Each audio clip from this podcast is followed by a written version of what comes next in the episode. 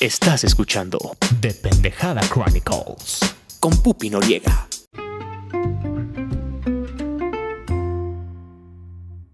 Ya, te presento. Ah, estoy listo. Ok. Ok. Tres, dos, uno y bienvenido a De Pendejada Chronicles. Hola, ¿Quién hola. está del otro lado? Josué, hola, hola. ¿Josué? ¿Acaso eres Josué Domínguez? Así es, Pupi Noriega. ¡Qué emoción! Cuéntanos, ¿quién eres? ¿Qué haces? ¿Y dónde te encontramos? En la Ciudad de México. Y eh, mi relación contigo está medio rara porque siento que conocemos, bueno, yo conozco de vista a mucha gente que tú conoces muy bien, pero como que realmente no me llevo mucho con ellos. O sea, ubico a Ross, a chinos, a gente de la facultad, pero creo que por alguna extraña razón tú les hablas más que yo. ¿Son los, se- ¿Son los seis grados de separación? Yo creo que sí han de ser los seis pasos. Ajá, entonces nos encontramos en la Ciudad de México a seis pasos de separación. ¿Y qué haces? Trabajo en una empresa farmacéutica. Estudié química, pero no terminé. Podemos platicar de eso. Y estoy aquí en cuarentena con mi gato.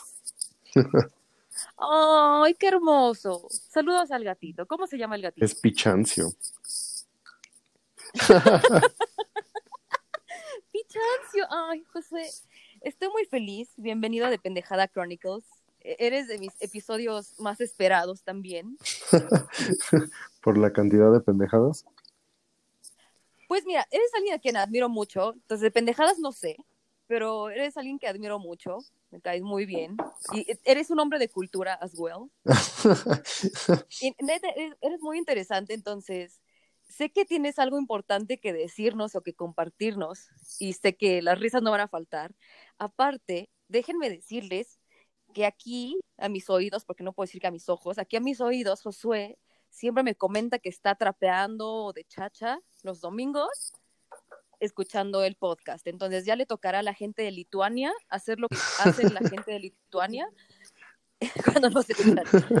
Es, es la manera correcta de escuchar este podcast. Claro, sí, sí, o sea, es que, a ver, ya que nadie de Lituania, ni de Eslovenia, ni nada se presentan, ¿tú qué crees que hacen cuando nos escuchan o, o qué? Yo creo que están abriendo una lata de esos este, pescados que llevan seis meses echados a perder, que tienes que abrirlos bajo el agua. Ah, de ese estilo y bebiendo mermeladas y cosas así. Ay, gente de Eslovenia, de verdad, ¿qué, qué onda? ¿Por qué no se manifiestan? Me preocupa mucho, ¿sabes qué, José? Que, que estén tratando de aprender español, o sea, que vengan a hacer un intercambio o algo así. Que, ah, mira, un canal mexicano. Entonces vamos a aprender a hablar con ellos y que lleguen, no sé, a, a la migra, y, no, que lleguen a la aduana y, ¿qué pedo, puto? O algo así. Si creo- destinos, tu verga, cabrón. No sé, tengo mucho miedo de, de, de hacer algo así. Yo creo que más bien te va a pasar tipo Mero Simpson y, te, y vas a descubrir que en realidad eres un meme allá y tu cara está como en una caja de cereales o algo así. ¡Ay, qué hermoso! Estoy muy feliz. Ok, gra- gracias por darme una, una ilusión más en mi vida. Josué, corazón de mis amores, cuéntanos, ¿de qué vamos a platicar el día de hoy? Pues yo creo que deberíamos de hablar de los fracasos. Creo que, o sea, yo también ya me ando acercando a los 30, como la mayoría de tus invitados. Y como que es momento de reflexionar sobre el pasado. Sí. Oye, ¿qué, qué huevos tan grandes para poder hablar de los fracasos, ¿no? Pues no queda otra, ¿no? Además, creo que tú Pues- y yo siempre nos hemos reído de las pendejadas que hacemos. Exacto, justo quiero empezar con esta pregunta, o sea, antes de que desarrollemos el tema, ¿cómo puedes pasar de, o sea, hay una delgada línea entre la narrativa de víctima y estar como, ay, todo me sale mal, soy Candy Candy, soy, ¿cómo, cómo se llamaba este güey al que vendían, violaban y todo eso? Remy. Remy. O sea, entre ser Remy y todo me sale mal y la raza me dice que todo lo que hago, lo que hago, lo que hago está mal, a decir, ¿sabes qué? Pues sí la he cagado y por eso el día de hoy aprendí y estoy donde estoy. Pues, ¿Cómo llegas a ese paso? Fíjate que, que yo estuve atorado en el paso anterior muchísimos años, O sea, yo siempre he querido ser escritor y me traumé mucho con esta idea de escritores borrachos y perdidos y perdedores, Bukowski, Jack Kerouac, o sea, como que romanticé mucho la idea de ser un perdedor, de fracasar, de no tener cosas. Ajá. Y como que sí hubo un momento en mi vida en el que me di cuenta que eso es una gran pendejada y empecé como a contarme otra historia. Y creo que ayuda mucho como en mi caso pues escribirla, porque entre más las escribes y la editas, pues te das cuenta que solo es una historia, que tú la puedes contar. O sea, no puedes cambiar los hechos, pero lo puedes contar con otra perspectiva, más positiva o diferente y poco a poco ir saliendo. Este, va a sonar súper life coach, pero, o sea, creo que sí tienes que como contarte otra historia sobre tu pasado, dejar de verlo como solo una pendejadísima y un super error y más bien verlo como oportunidades para aprendizaje. Mm. Y definitivamente nunca clavarte en esa idea de que nada más por... O sea, que ser perdedor no está chido, no es cool. no eres interesante nada más porque eres víctima, nada más porque te fue mal, no, no eres alguien interesante. Ok. Entonces, ¿e- ¿estás más del lado de, del cinismo?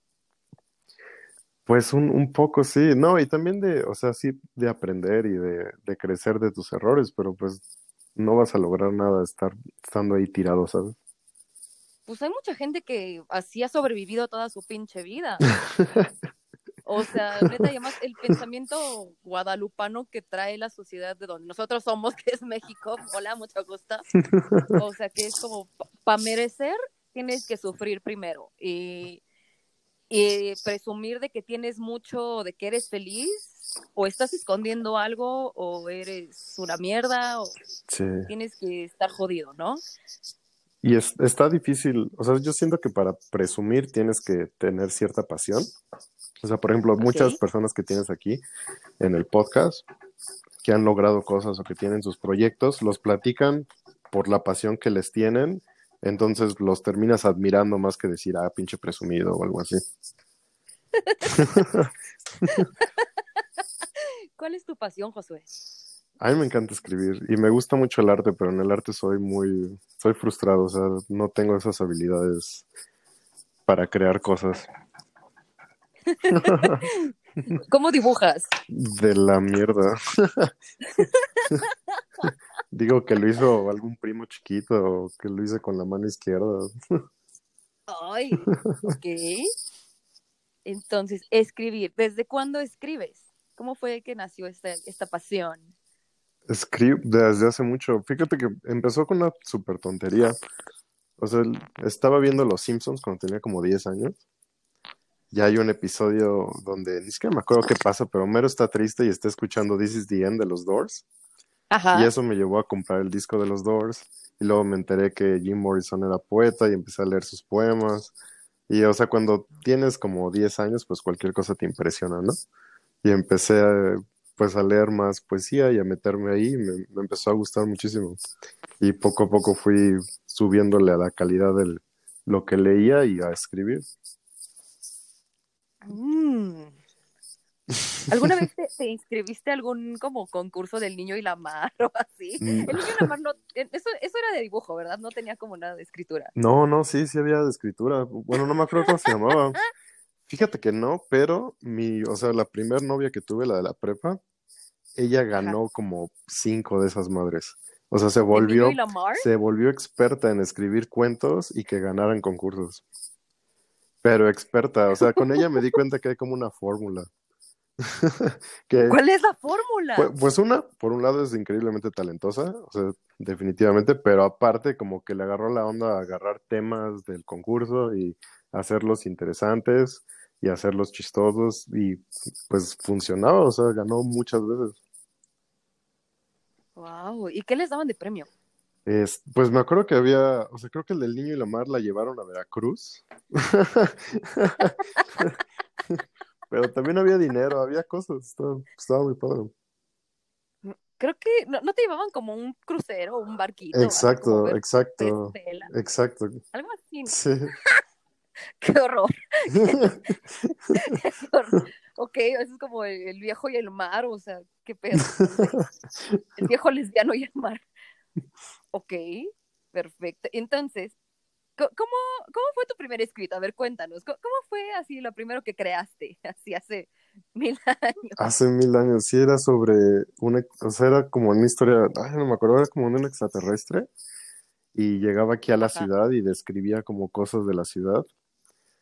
También, este, o sea, tuve, pues la mayoría de la, de la familia de mi mamá vive en Estados Unidos, entonces también nos fuimos allá a la aventura de Mojados tres años y fue justo cuando empezaba como a escribir. Entonces mucho tiempo también me quedé clavado con la idea de escribir en inglés. No sé qué nos pasa a todos los millennials que hay un tiempo en el que queremos hacer todo en inglés, bien estúpido. Y ya después aprendes que es mucho mejor en tu idioma y que es mucho más digno y mucho más apegado a ti. ¿No? Pues sí, porque nomás estás fingiendo en inglés, ¿no? Pues yo qué sé, yo no soy científica. Estabas en Wisconsin, ¿no? Así es, estaba en Wisconsin, estuve allá un rato. ¿Qué hacías en Wisconsin? Pues de, oh, ah, pues mis papás son de los que votaron por Fox y se fueron. de- Bueno, ahí los dejo. Diviértanse. Disfruten el cambio. Ok. Y dijeron, vámonos. Vámonos. Sí, entonces lo primero que escribí, pues ni siquiera en mi idioma, no estaba bien escrito. Y me- Muero, pa- pagaría por leerlo. Te pago No, por no. leerlo. Hello, my, my name. Is Joshua.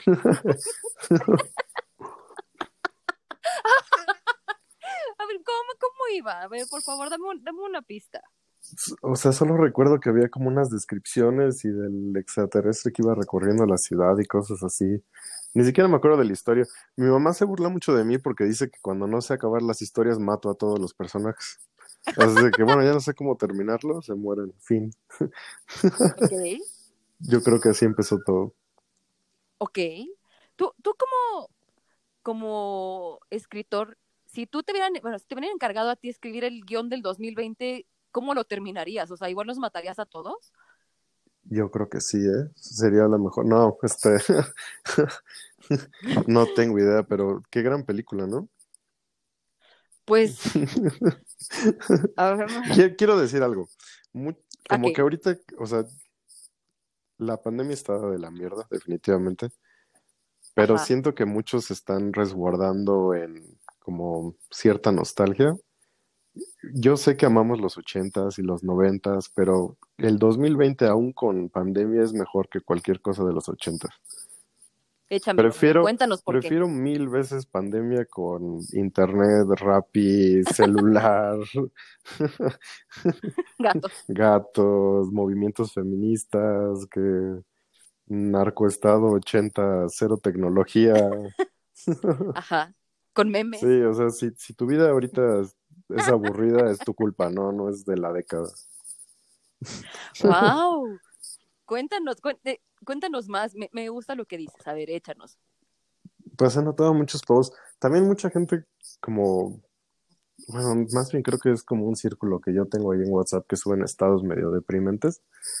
De que es que sí, están como muy clavados en que esto es el fin del mundo y no, para nada. O sea, ha habido otras pandemias, ha habido otras crisis económicas. Esto no pasa nada. O sea, en unos años ya hasta se nos va a olvidar. Pues sí, como todo, ¿no? como, co- como el buen mexicano, gracias. Ah, bueno, sí, de, o sea, en 100 años van a volver a repetir estos errores y nos vamos a reír. Van a escuchar este podcast y van a decir, ah, mira. qué horror". Imagínate cuando nosotros seamos como los oldies. Van, a- sea, van a estar nuestros cerebros en un jarrón, nada más Exacto, viéndolos. Futurama. Ay, sí, claro, como en Futurama. Sí. ¿Tú- ¿Qué, qué crees que estamos dejando para la posteridad? O sea, me niego a pensar en TikTok porque me caga. Mm, O. ok. ¿Qué fue? Mm.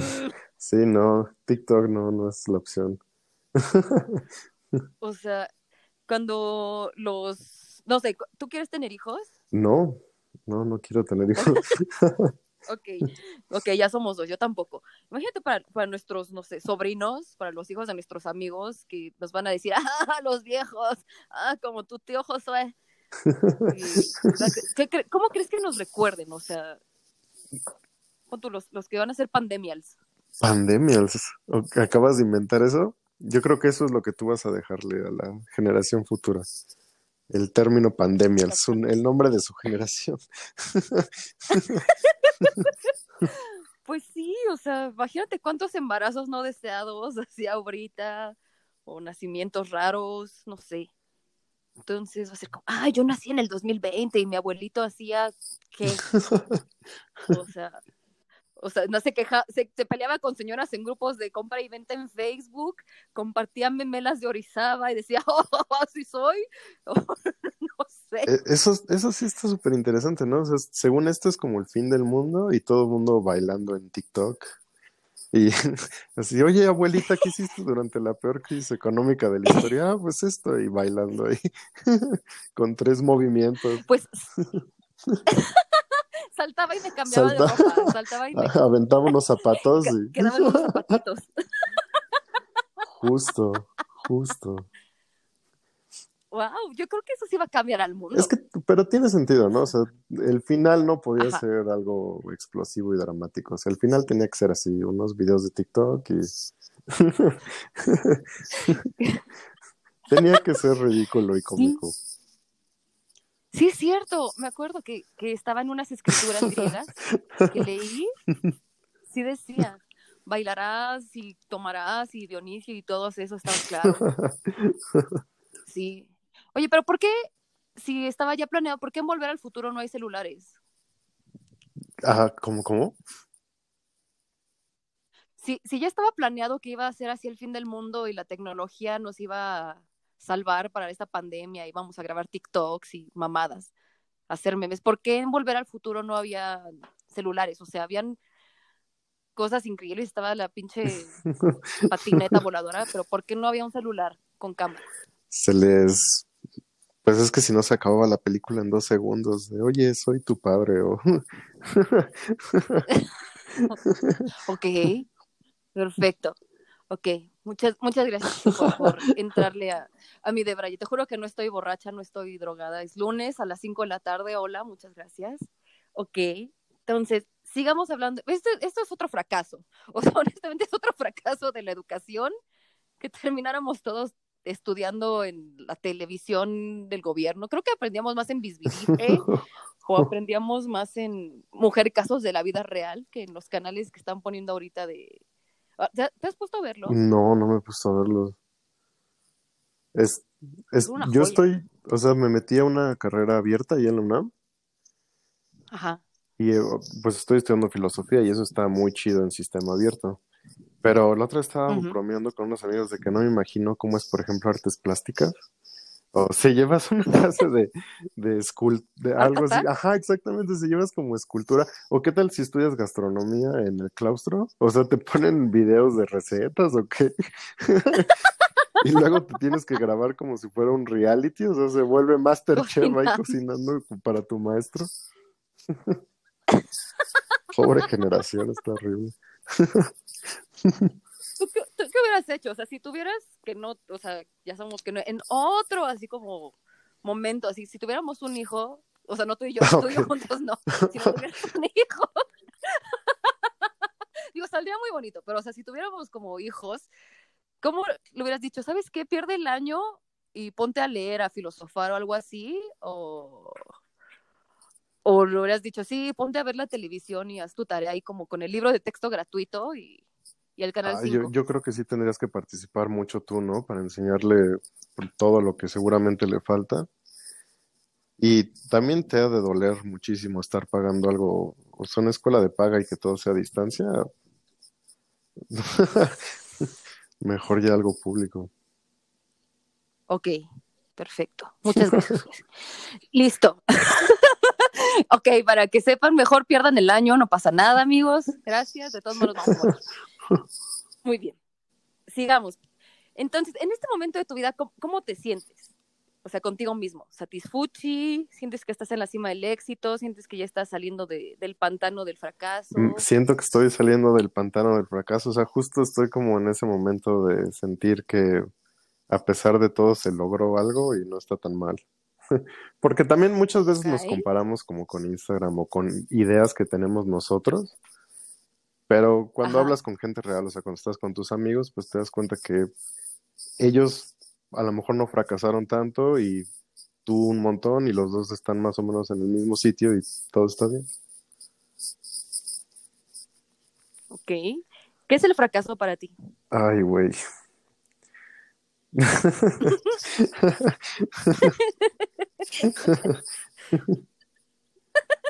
¿Por qué nos reímos?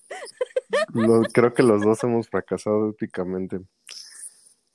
Pero ¿En describir o en vivir? en describir y en vivir, ok. pues me, me gusta mucho esta idea que estaba leyendo que este, o sea, que tú cometes errores por un error de cálculo y creo que ese es el fracaso. Creo que el fracaso es esa falta de visión que tú piensas que las consecuencias van a ser más chiquitas o que valen la pena. Ajá. Y pues al final es un cálculo súper desastroso y terminas pagando precios altísimos por nada. wow. ok. Ese es el fracaso para ti. ¿Cuál, ha- cuál ha sido tu mayor fracaso en, en ese concepto? Ah, y a estas alturas ya no estoy seguro cuál ha sido mi mayor fracaso, ¿eh? O sea, por ejemplo, ahorita que estamos este, con lo de escribir, yo, o sea, mi idea siempre había sido ser escritor, entonces a la hora de elegir una carrera, pues no le di mucha importancia. Yo me había metido a área 2 porque todos mis amigos estaban en medicina y porque me parecía interesante. Entonces, a la hora de elegir carrera, busqué una que me diera experiencias que no iba a tener en otro lado, porque a mí me da un poco de flojera, o sea, es irónico ahorita que estoy estudiando filosofía, pero ahí me daba flojera estudiar algo que podías leer en cualquier libro, ¿no? O sea, como para qué quieres estudiar derecho si lo puedes hacer en libros y haces tu examen y en seis meses ya eres abogado, ¿no? Algo así. Esa era mi lógica Ok. muy ignorante. Y, y terminé escogiendo química. Y me la pasé muy bien, lo disfruté mucho, pero, o sea, de inmediato llegué a química, me empecé a juntar con gente igual de perdida y tonta que yo, con gente que quería más bien como artes plásticas y cosas así. Y nos íbamos disque de bohemios, todos pendejos, que en realidad era nada más a beber. Sí, o sea, o sea, yo recuerdo que llegaba a las 7 de la mañana, entraba como a tres clases y al mediodía ya estábamos en algún departamento bebiendo. Y pues, pues Sí. obviamente ya valió y creo que no, no sé si mi mayor fracaso fue eso o más bien no darme cuenta antes y salirme y empezar desde cero. O sea, al final, pues ahorita estoy en tercer semestre, tengo 29 años, mejor hubiera sido a los 20 o a los 22 o lo que sea volver a empezar que ahorita. Ok. ¿Por, por qué todo el mundo se va hacia la química? Porque igual mi papá, que también te, te gustó mucho su episodio y es muy feliz mi Ah, papá me cuando encantó. escucha eso. Me- se lo repito cada día. Está escuchándote también ahorita. Está muy feliz. Eh, él también se fue a química. Y él así como, pues es que no era lo que yo quería. Y fue, fue mi peor, er- mi peor pendejada. ¿Por qué todo el mundo se va a la química? Ah, creo que creo que nos engaña el nombre de la carrera, que pensamos que nada más es una materia y entonces está fácil. Ajá. Como que no ves la complejidad desde afuera. Y aparte, o sea, si les, si le estudias, si le echas ganas, no, o sea, yo siento que titularse no es cosa de inteligencia, pero si no te gusta, pues no le vas a echar ni un gramo de nada y pues obviamente vas a terminar mal. Ok. ¿Y, y cómo terminaste en una empresa farmacéutica? Porque pues no estoy tan güey. Este, Ok. después, No, pues o sea, dejé la carrera a los 22 ya por fin. Eh, y empecé a trabajar en call centers como tú. Es como tú comprenderás. Eso sonó así.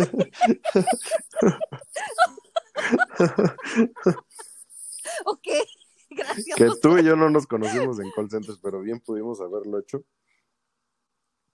Simón, Yo ¿ok? me eché las rondas en todos los famosos Telvista, Teletec. ah, ah, ¿Cómo se no, no, ¿Atento? no. Ajá. Pero ahí, ahí anduve perfeccionando mi inglés. Eh, Y no en no en Wisconsin. Exactamente. Sí gritabas, hello Wisconsin, algo así. El show de los. 70 lo vi ya hasta que estuve aquí en México. Fue muy triste. Ya cuando llegaste Sí. a la capital. ok. Disculpa. Pero luego vemos un... Es que es para quitar, es para quitarle lo denso al trabajo de call center, uno tiene que Ah, claro que sí es lo más divertido. Además te encuentras a gente súper bizarra porque justo por el inglés entran muchos, bueno, a los que yo estuve, entran muchos este, cholos que fueron deportados. Entonces... Yo sé que tú estuviste en call centers más decentes que yo, Yo también estuve en call center. en Guantánamo, exactamente. Entonces, este era. en- No, y, eh, o sea, imagínate, la campaña era una empresa para celulares, T-Mobile, y terminó yéndose la campaña porque los cholos, pues, escribían números de tarjetas en sus papeles y cosas así, y hubo un buen de casos de fraude. Y era fácil hacer Pues fraude. no, pero se la sabían. wow. Ok. Vida de cholo. Sí, sí, también eso pone mucho en perspectiva como tu propia vida, platicar con los cholos y ya dices como, ah, no, no me he ido tan mal. todavía, todavía no me dispara nadie. ¿Qué es lo peor que te contó algún cholo alguna vez? Había un señor cholo que tenía como cuarenta y tantos años. Le decían el oso y era gigantesco. Y, y no me acuerdo qué pendejada estaba diciendo yo, así como que alguna tontería, quejándome de algo. Y ya poco después se alza su pantalón y tenía tres disparos en la pierna y contándome su historia de la vez que tuvo que correr no sé de qué calle a qué calle porque no era su territorio. y- O sea, sí estaba bien estúpido. O sea, tú estabas hablando de café cortado. Sí, exacto. Yo y no sé, quejándome de que no había leche soya en Starbucks y él diciéndome cómo le dispararon tres veces. Y yo así de, no, pues sí, te entiendo perfectamente, hermano. Yo sé lo que es pasar por eso. Can relate. Thank you. ok, perfecto. Entonces, sigamos. Me encanta esta plática. Estoy disfrutando muchísimo. Luego, además, yo, o sea, por esas épocas estaba escuchando mucho a Tupac. Entonces ya sabes que vas de tu casa al trabajo escuchando a puro gangster rap y Tupac y Biggie Smalls y llegas con los cholos y ya eres súper fresísima. Yo.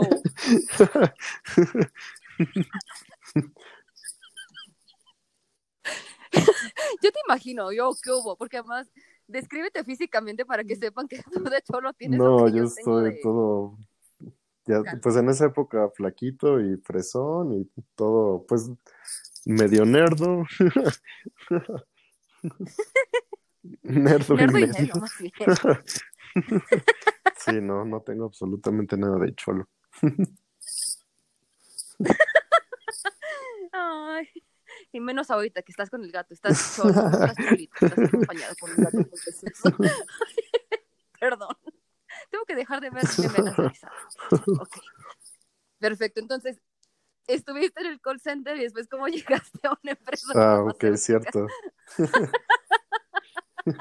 Pues conocí, claro que sí. Conocí, conocí a mi ex y mi ex fue la que me mandó como la, el, ya sabes, el LinkedIn eh, o LinkedIn, como ustedes quieran decirle. y, el, y el perfil de LinkedIn que estaban buscando era...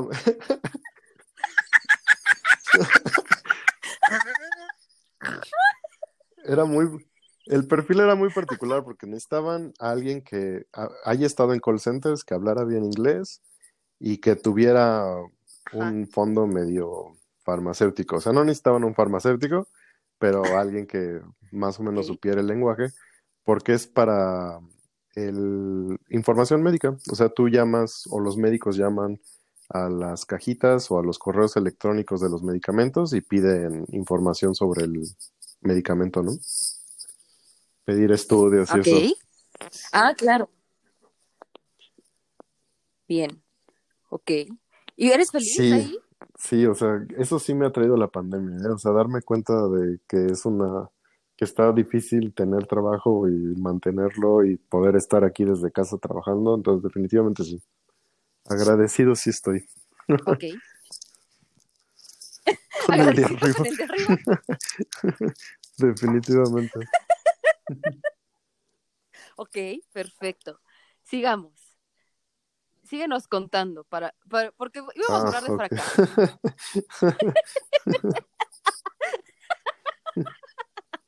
No, pero es para, es para que veas la perspectiva de cómo neta no, No, te ha ido tan no, mal. pues, o sea, justo, creo justo creo yo. que eso es lo que necesitas para salir de un fracaso, ¿eh? Como contárselo a alguien, reírse juntos, tomarse unas chelas. Y no una vez, o sea, ahorita ya me estoy riendo, pero, o sea, lo tuve que contar como 30 veces para que me diera risa. Ok. ok, ¿cómo fue la primera vez que lo contaste? O sea, Ay, pues, es- o sea, a los 22, pues ya todo el mundo está titulándose y tú apenas estás de mesero y queriendo entrar a un call center, entonces como que no está tan fácil contarlo y luego como que una parte, como que tu ego todavía piensa que tienes oportunidad, entonces no quiere darse de baja por completo y porque también pues creo que tú y yo conocemos gente que creo que siguen ahí. ¿Quién sabe? ¿Quién sabe si algún día salgan?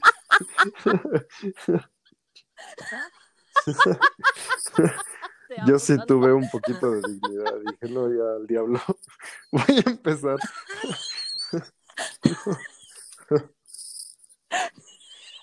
¿Cuándo te diste de baja? José? Pues a los 22, a los 22 dejé de ir ya por completo. Y a química, ajá. ¿Química? ¿Neta? ¿Tanto tiempo Tanto. tengo de conocerte? No, Yo sí. sentí mis arrugas, no del ano, sino mi- las de mi cara. No, no, con el ano sí lo siento, ya, ni, ni la raya, o sea, te juro. Y ya, Wow. sí. ¿22 años? Y fue, o sea, creo que para mí fue mucho una conversación que tuve con un amigo, que este, o sea, como que platicando con él, de él también tiene sus metas medio artísticas, y pues los dos llegamos a la conclusión de que lo que en realidad nos haría feliz sería cualquier trabajo que nos dé el tiempo libre para hacer las cosas que sí nos gustan. Y ya más o menos eso me dio como valor para buscar ese trabajo, aunque fuera call center. Wow. Me, eh, me quedé así, ah, de verdad, est- estoy en shock viendo al infinito. Estoy viendo a Arambe desde aquí. Wow. Ok.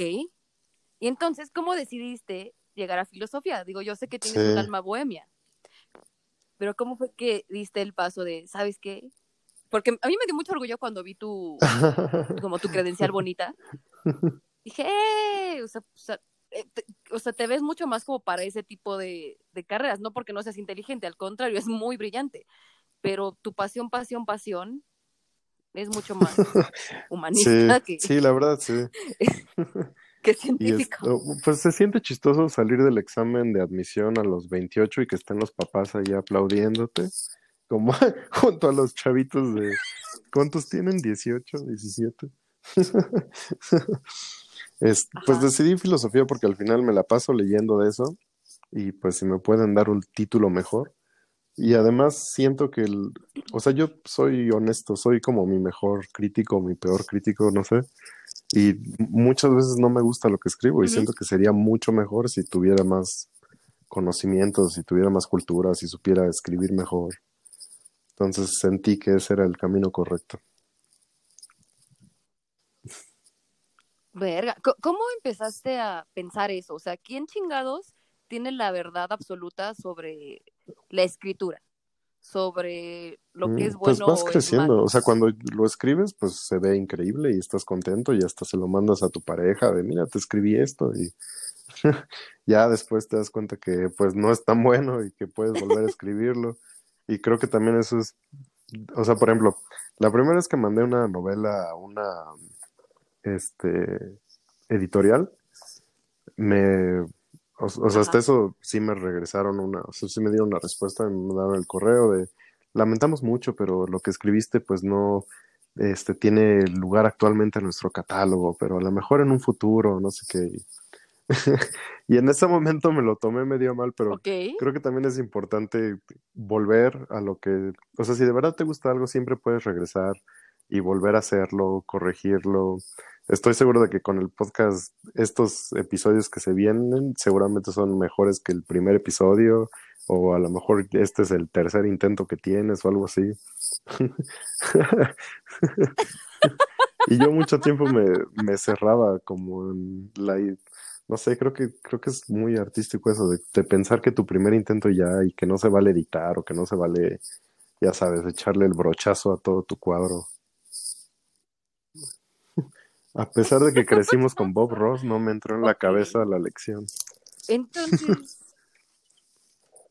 pues fíjate que yo soy más rebelde en ese aspecto. O sea, obviamente no te voy a decir, wow, sí, o sea, escribe una canción de banda eh, o sea, y envíasela a tu pareja y va a ser una obra exquisita. O sea, obviamente no. O mandan una carta escrita como en el 2010, ya sabes, una mayúscula, minúscula, número, que princesita, princesita, moxita y así. Pues no. O, ¿cómo era? Si ama, si no déjalo ir. Si regresa, siempre fue tuyo. Si no, nunca, ¿sabes? Esas mamadas. Y o- a las mujeres no hay que quererlas, no hay que entenderlas, solo quererlas. No, o sea, sí, sí entiendo que es como, ok, ah, bueno, hay, hay, hay cierto, um, hay un filo de dignidad, de, de estilo, pero, por ejemplo, lo del podcast, yo dije, chale, es que yo no quiero depender de que alguien me esté diciendo si está chido, si está, na, na, na. O sea, yo sé que hay cosas que se pueden mejorar, justo como dices. O sea, que este programa obviamente es mucho mejor que el primero, que yo no sabía cómo se hacía. Pero yo no iba a ir como a decirle a, no sé, una radiodifusora, una, una cadena así como, oye, ¿me, me, me, me patrocinas? Oye, ¿me das chance en tu espacio?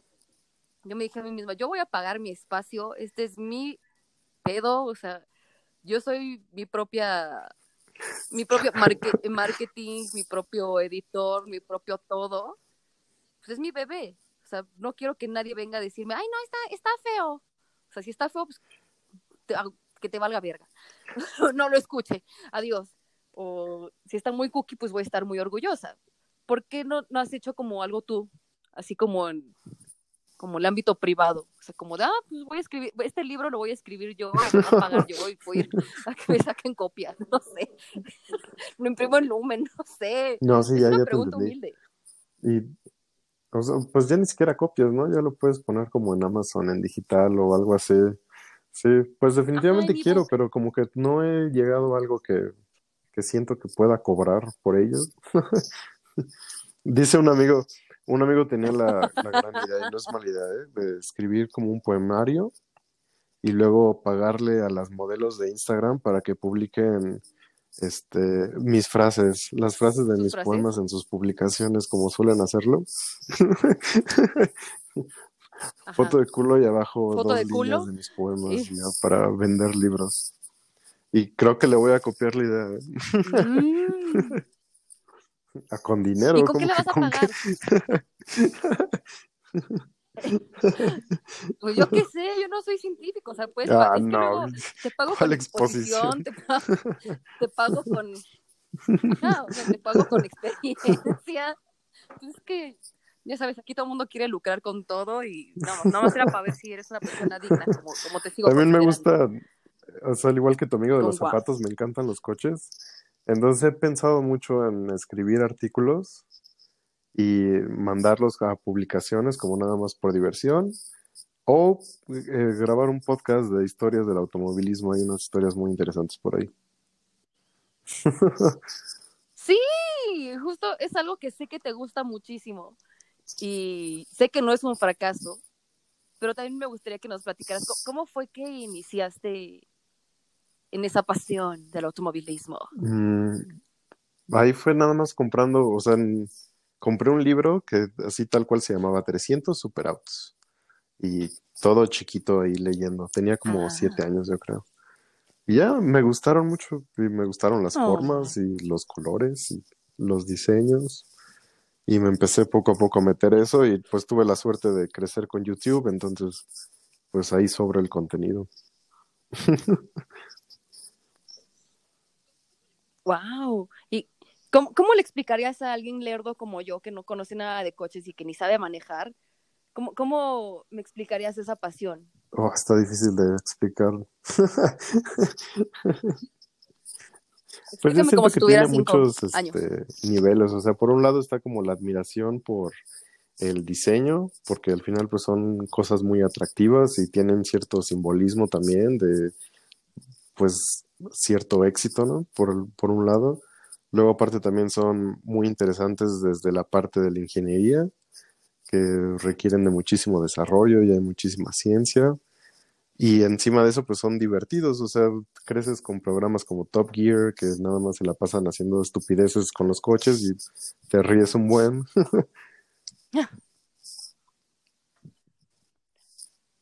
Ah, ok.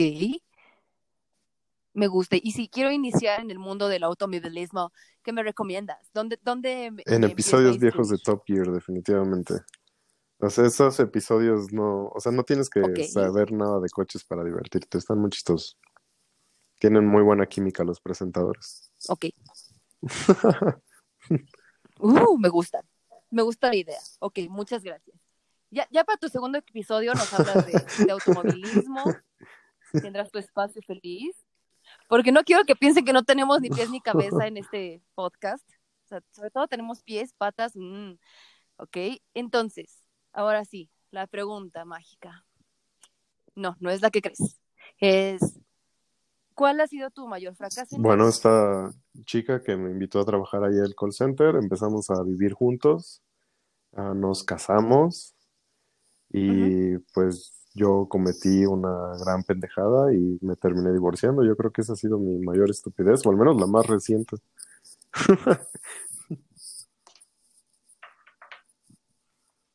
Ok. ¿Por qué lo consideras así? Pues sí, yo creo que es porque es la más reciente. Como que lo pones en perspectiva y pues es todavía la que estás viendo las consecuencias de la carrera, pues ya empecé una nueva y tengo un buen trabajo, o sea, al final eh, terminó pues no afectándome mucho y esta pues todavía estoy ahí adaptándome poco a poco. ¿En qué proporción piensas que es fracaso? ¿En proporción como personal contigo? ¿En cuestión del amor? Mm. ¿O cómo, cómo lo consideras? Pues, o sea, en el, en el caso específico del matrimonio, siento que es un fracaso sobre todo porque involucras a muchísima gente. O sea, tienes su familia, tu familia, tus amigos, y pues, o, o sea, todos est- estuvieron ahí, todos tomaron fotos, todos estaban emocionados, y al final, pues, tienes que poner tu cara y decirles, ¿saben qué? Pasó esto y ya ni modo, ¿no? Y aceptar las consecuencias. Ves quiénes te siguen, quiénes te bloquean y pues ya. En ese sentido sí se siente como más fracaso que otras cosas porque entiendo. pues hasta eso lo de la carrera siento que es muy común. Y a lo mejor esto es también muy común, pero como que estamos, o sea, tú y yo estamos en la edad en la que todo el mundo se está casando y no en la que todo el mundo se está divorciando. Entonces, como que eres, somos pioneros, somos pioneros en este ¿qué te digo? Y ser pioneros siempre es difícil. Sí, somos los pioneros. Sí, te entiendo. Sí, jus- justo por eso te, te pregunto, o sea, porque estamos como en una situación muy similar.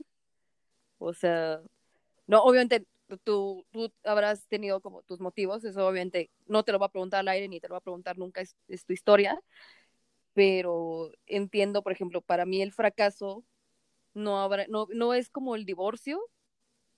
Mi fracaso hubiera sido estar en un Ujú. lugar donde yo no era feliz y pensar que como ya lo hice, ahí me tenía que Sí. quedar. O sea, justo por esta parte de justo y, y involucras a personas, Ay. familias, dinero. O sea, mi papá todos los días sí me malmira.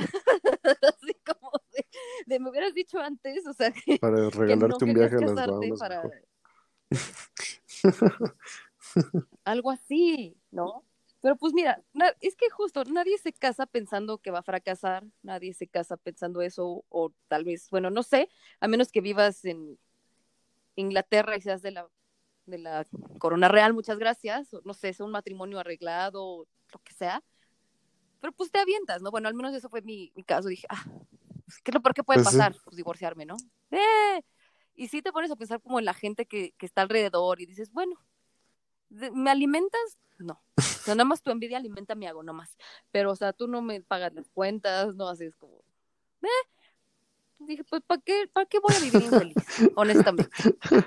Saludos. Sa- saludos.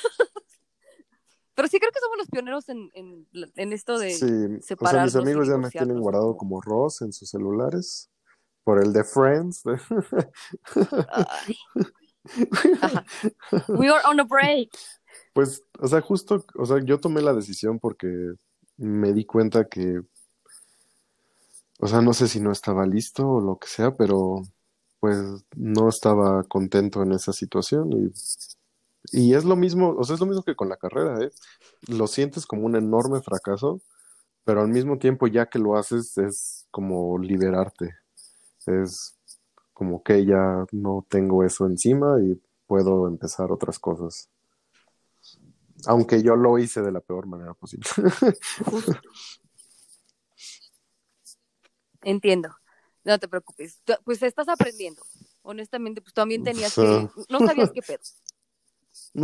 Siempre, te voy a dar el beneficio de la duda. O sea, como en cuestión de las... Todos hacemos pendejadas sin... Aunque parezcan que tengan dolo o que las hacemos para chingar, pues honestamente luego no, no encontramos otro camino. Son las herramientas que tenemos en esos momentos. Entonces... Y como, como dicen por ahí, los tiempos de Dios son perfectos. Dios, Dios le da sus más grandes batallas a sus guerreros más fuertes. Y es como el primer, es como el primer hot cake, o sea, te tiene que salir de la verga para saber qué pedo, ¿no? Lo malo es que nos llevamos entre las patas luego como a personas, pero entiendo, entiendo el show. Ok. Después de eso, ¿cuál fue tu el fracaso anterior a eso? Eh, pues definitivamente, o sea, el de la carrera fue uno, definitivamente. Ah, luego vino, pues, no, no tener éxito en lo que escribía. de- también lo sentí como un fracaso, como recibir estas cartas. Aunque lo que dices es muy cierto. Creo que también debes de buscar tú tus, tus medios para hacer lo que se te dé la gana, básicamente. Y no, y de- sí. o sea, y después fue, fue el matrimonio. Y no saber cómo manejar como igual mis impulsos y mis adicciones y mis problemas personales. Y has- hasta eso admito definitivamente toda la culpa. Y también, pues, como todo, es un proceso y fue eh, difícil. Lo tienes que llevar como tú puedas y ya sabes, después de platicarlo mil veces ya te puedes reír un poco. Ok. ¿Cómo, cómo, cómo nos lo platicarías? Me gustó mucho, o sea, me gustó estar casado. Fue una buena experiencia. Ah, definitivamente lo recomiendo. Ah, yo sí creo que te debas casar enamorado. Am, y yo sí creo que haya matrimonios que puedan durar, porque también creo que si los dos quieren estar juntos, pueden, hay, hay miles de herramientas, hay terapias que pueden seguir y pueden superar cualquier cosa. Lo malo es cuando pues uno ya no quiere estar ahí, ya no hay mucho que se pueda hacer. Ok, muchas gracias por... es- es- es- me sien- siento que estaba, es, es una entrevista fuerte y bonita, entonces gracias. Y sobre la parte de las adicciones, ¿cómo nos lo platicarías? Creo que ¿Cómo nos mi, lo o cuentas sea, el día de hoy? no, no voy a decir que soy narcisista porque nadie me ha diagnosticado, pero yo creo que hubo una parte de narcisismo que me hacía pensar que yo no era como los demás, ¿sabes? O sea, yo veía mis, te digo que mediodía y ya estábamos tomando, luego hasta ahí mismo atrás de la facultad o cualquier tontería.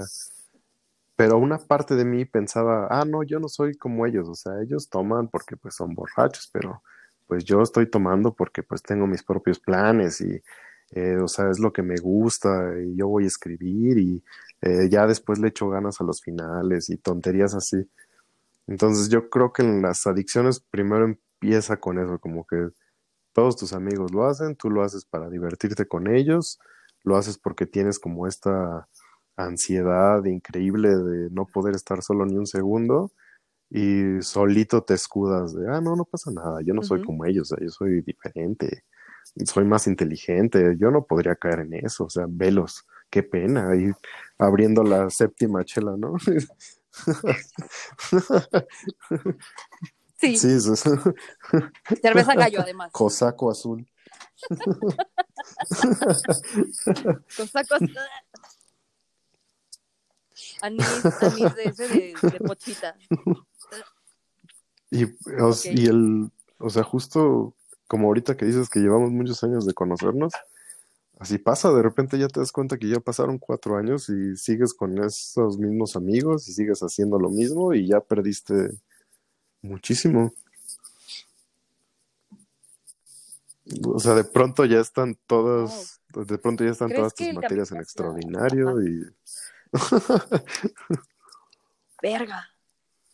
¿En qué momento, exacto? ¿En qué momento, en qué momento pierdes el control? O sea, e- es una pregunta al aire, o sea, no es como nada más para ti, sino yo también he tenido ahí mis, mis aventuras mágicas, entonces estoy poniendo también en perspectiva, o sea, justo ahí te lleva, o sea, en ese tipo de, en las adicciones, las ves como, la- las ves como algo tipo glamoroso, las ves como algo, ah, soy más que ustedes que están tomando cosaco, como que te atreves más a probar por la experiencia, cómo empiezas, o sea, cómo te empiezas a enganchar. Pues, yo- o sea, el ciclo de, de adicciones siento que es este, empiezas con, con dolor, que no puedes identificar bien ni sabes bien qué es, pero hay algo, ¿no? Hay una herida y no sabes qué es. O sea, solo no puedes estar solo, no puedes estar tranquilo, a fuerzas tiene que pasar algo, así sean las dos de la mañana, estás de intenso de que no te puedes ir a dormir porque algo tiene que pasar, ¿no? Y entonces empiezas a buscar este agente adictivo que en mi caso fue el alcohol, en otras ocasiones ha sido la comida, en otras ocasiones han sido las mujeres, a, a veces es eh, redes sociales. Y al principio es divertido porque justo pues te distrae y te, o sea, no sientes lo que sea que sentías y ya no estás pensando en esas cosas. Pero pues luego amaneces o pasan los cinco minutos de diversión y vuelves a caer y solo empieza otra vez el ciclo y poco a poco se va quitando la diversión y de repente ya ni siquiera es divertido, ya nada más es algo que tienes que hacer. Básicamente. Ok, lo necesita tu cuerpo. También pues Ok, te terminas sí, rodeando Entiendo el de, concepto. de esos amigos porque Y- pues, sin- pues sí, o sea, si no estás entrando a clases, yonkis. pues no te vas a juntar con los ñoños. O sea, si lo que estás haciendo es beber, pues te estás juntando con los que beben. O sea, yo, yo recuerdo mucho, tú ubicas el Café 76 de ahí de la...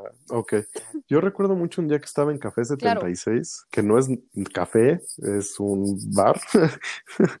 Este, o sea, estaba ahí en Café 76, creo que era martes, como a las 2 de la tarde, y estaba llenísimo, o sea, estaba atascado. Y, y solo pensé como que estas personas no tienen absolutamente nada que hacer, que no tienen clases, no tienen exámenes, y yo ahí. Ajá. Sí, exacto. Sírvame otra, ok. Écheme otra, por favor. Wow. Es, es, es feo, ¿no? Cuando te das cuenta como que como te, que te conviertes en todo eso que juraste destruir o que te juraste así como, nunca voy a hacer Sí, así. sí es bastante feo. Y además de que, ¿cuál? Ah, ¿Cuál, cuál fue tu momento? Ajá. yo, yo creo que mi momento fue cuando, o sea, ese día de plano sí me harté.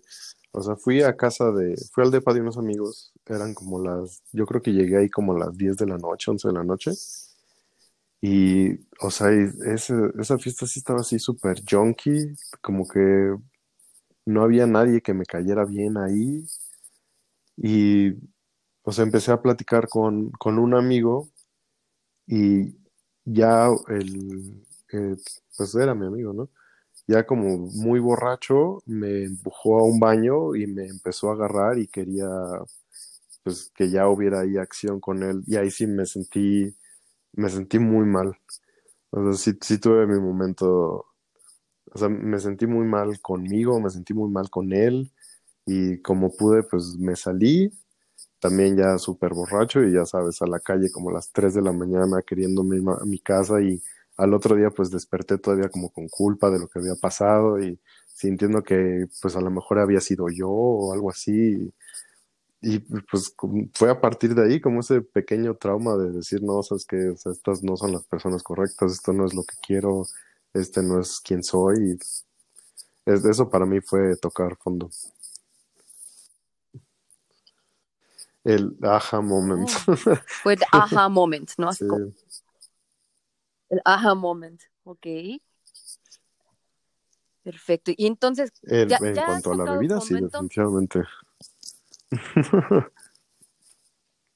bueno, hablo, hablo en cuanto a los fracasos.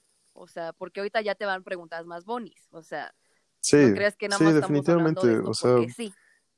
eh, pues, o sea, la, la otra adicción, o sea, te digo que, que siempre cambia como un poco el agente adictivo y también a veces no te das cuenta, pero pues la personalidad adictiva sigue ahí, ¿no? Sigues siendo impulsivo, sigues buscando, sigues tomando riesgos muy tontos, eh, no tienes paciencia para tus propias emociones y pues obviamente eso me ha llevado a tomar muy malas decisiones, pero también pues poco a poco he buscado ayuda. Mi, mi papá lleva, ahorita va a cumplir cuatro años en Alcohólicos Anónimos y Alcohólicos Anónimos tiene un programa para hijos y familiares de alcohólicos que se llama Alanon.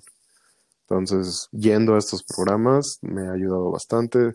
También me he metido en la meditación y escribir y como buscar cosas un poco más saludables, hacer ejercicio, comer bien, dormir bien y solo, ya sabes, detenerte cinco segundos antes de hacer una pendejada y respirar y cerrar los ojos y saber manejarlo.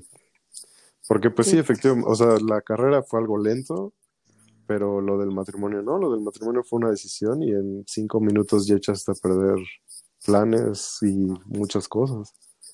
Entonces definitivamente tienes que, llega un punto en el que tienes que detenerte y saber manejar tus emociones y hacer toda clase de ejercicios que tengas que hacer, porque pues siento que nunca dejas de ser adicto, o sea, nunca dejas por completo esa personalidad, pero aprendes poco a poco a manejarlo. Y ahorita en cuarentena que estoy encerrado y pues no hay muchas opciones, pues peor, ¿no? He tenido que aprender a meditar y leer y distraerme con mil cosas. Ok.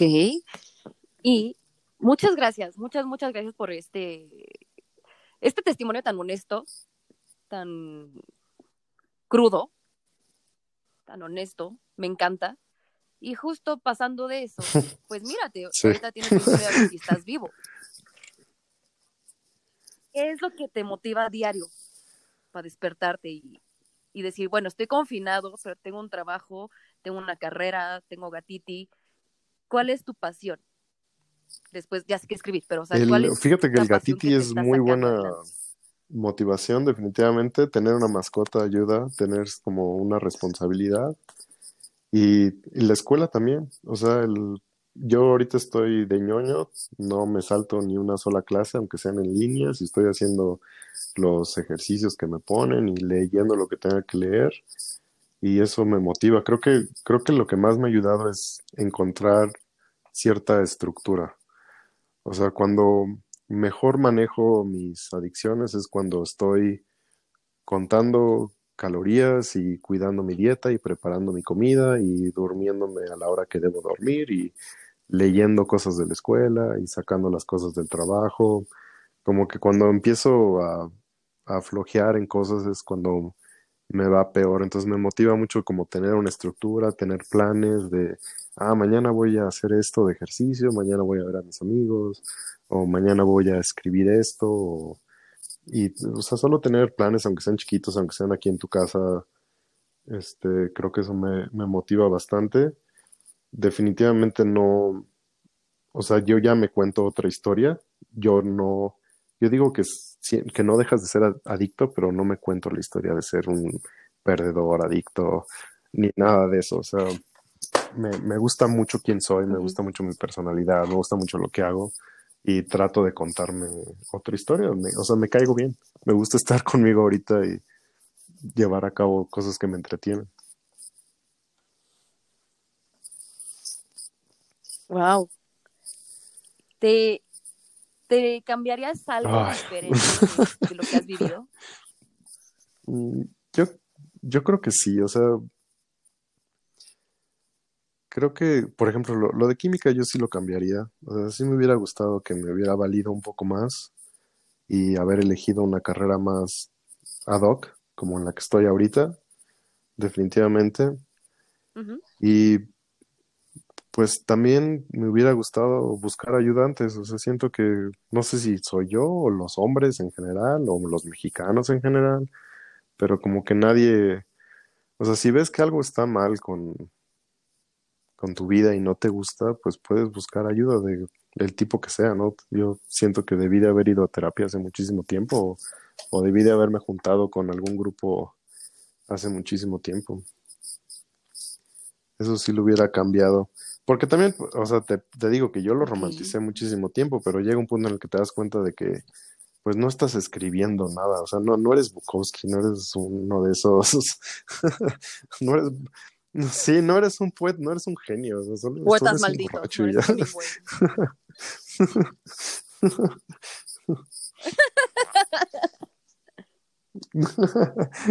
Pues difiero ahí.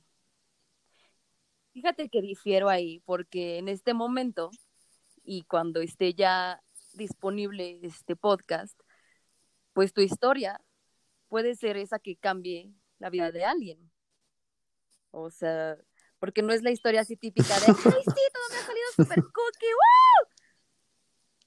Y creo que tu historia inspira bastante. O sea, si en este momento tú tienes en tus manos y en tu voz el poder ayudar a alguien que se sienta como tú te sentías a los 22 años, ¿qué le Yo, pues primero lo escucharía, porque creo que gran parte es eso, de contar cómo te sientes, dónde estás, y, o sea, que tú mismo escuches lo que estás diciendo, que te des cuenta lo que sientes, y, y ser más abierto y ser más honesto con ellos, o sea, perderle ese temor a enfrentar lo negativo que sientes, eh, ya sea tristeza o enojo o lo que sea, y en vez de querer disfrazarlo todo el tiempo con, ya sabes, tres horas de Instagram o unas chelas o algo más denso o relaciones casuales, o sea, mejor enfrentarlo como, ok, me, me siento triste, estoy triste y no pasa nada. Entonces, todos nos podemos sentir tristes y lo voy a platicar con amigos o lo voy a platicar en algún grupo y no tiene nada de malo sentirme triste, no tiene nada de malo sentirme enojado, pero no voy a actuar con estos sentimientos y no voy a ocultar estos sentimientos. O sea, voy a aceptarlos y voy a tratar de que mi vida siga teniendo su estructura a pesar de y ver si algo puede salir, o sea, porque también es muy cierto, si tú tienes como algún, o sea, si esos sentimientos se pueden motivar algo positivo, pues está perfecto, si los puedes enfocar a eso, pero si no, nada más con contártelos, con aceptarlos, en vez de querer ocultarlos o cambiarlos o algo así.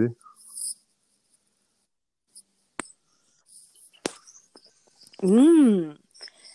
¿Tú crees que todos tengamos que pasar por algo así? O sea, no hablo como, obviamente, no- nadie va a repetir tu experiencia, ni la mía, ni la de nuestros gatitis, pero que tengamos que pasar por un lado Yo- oscuro yo creo que de sí. nuestra O sea. Por ejemplo, hace poco estábamos platicando de un amigo que tengo que es, que consideramos bueno, o sea, él es buena persona, es de esas personas que, que son casi casi santos, que sabes que puedes confiar en ellos y todo, Pero, Ajá. o sea, a veces me cuestiono si, si esas personas son realmente buenas. O yo, yo siento que alguien que pasó por cosas difíciles, que tomó malas decisiones, que aprendió de ellas y que ahora hace un esfuerzo por ser una buena persona, yo siento que eso sí es ser buena persona.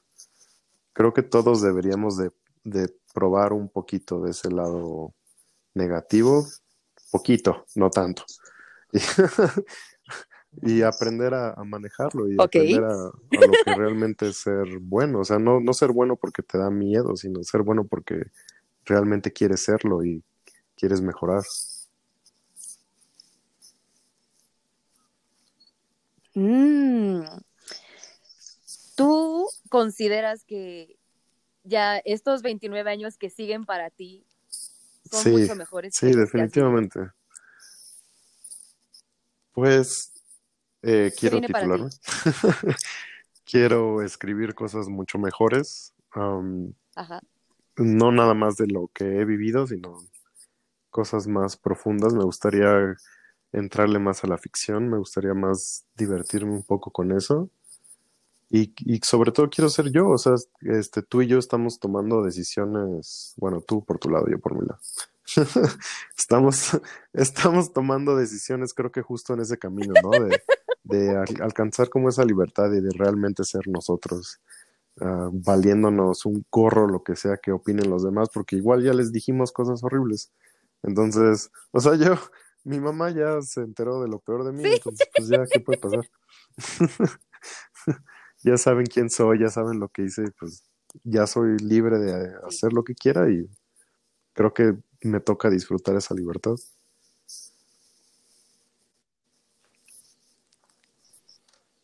Wow, me encanta. ¿Cómo crees que hubiera sido mejor hasta ahorita? O sea, en la perspectiva de hoy, 23 de noviembre, si te pregunto a ti, Josué, si hubieras vivido como los, ¿te hubiera gustado más vivir los primeros 29 años de tu vida así como tranquila y hacia el éxito y después vivir todo ese lado oscuro? ¿O primero el lado oscuro y Oh, después ya? No, definitivamente primero el lado oscuro y luego ir a la cima del éxito. Sí, definitivamente, porque, o sea, de adolescente no tienes ¿Verdad? ni dinero, no sabes ni qué hacer, no vives solo, ¿no? Ahorita ya por lo menos tengo más herramientas y mejores amigos. También ya hice un filtro súper cabrón en mi vida, entonces quienes todavía me hablan, yo sé que me van a hablar siempre. Quienes no, pues ya se fueron. Sí.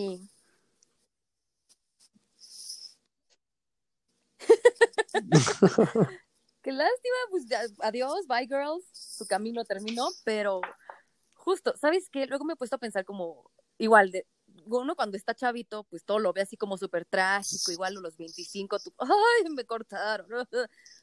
Siento que hay personas que se han cuidado tanto y han sido tan perfectos o han vivido una burbujita como, no, no quiero decir de privilegio porque voy a sonar bien chaira, sino han vivido como en, en el lado correcto, por así decirlo, que cuando les llega un verdadero putazo, Mm. punto a los 35, que, ay, nunca me habían cortado, o nunca había vivido como que, me, no sé, me corrían de un trabajo, que, que no me gustara mi carrera, o sea, que ya hubieran terminado su carrera, aunque se hubieran titulado, aunque no les hubiera gustado, pero ya como a los 30, así como, güey, neta es que desperdicié mi vida o me quedé con una persona que yo no quería. No sé, siento, igual no quiero, no quiero pecar de, de narcisista o romantizar mi historia, pero Sí, que sí, definitivamente, o sea, para ese tipo de cosas. De- o sea, de- deja tú este, de, de no haber vivido cosas difíciles, sino que como que ahorita ya somos más precavidos, como que ya sabemos en dónde, de dónde cojeamos y ya vemos y decimos, no, definitivamente esto no me conviene porque yo ya pasé por algo similar y no va por ahí. Y también creo que ya tú y yo identificamos gente con estos rasgos de personalidad, luego, luego de, no, esta persona está clavada en su onda este, está muy perdida y mejor no me hago, mejor no me hago amigos. No necesito más narcisistas conmigo, basta. Muchas gracias, bye. Titúlate primero, bye.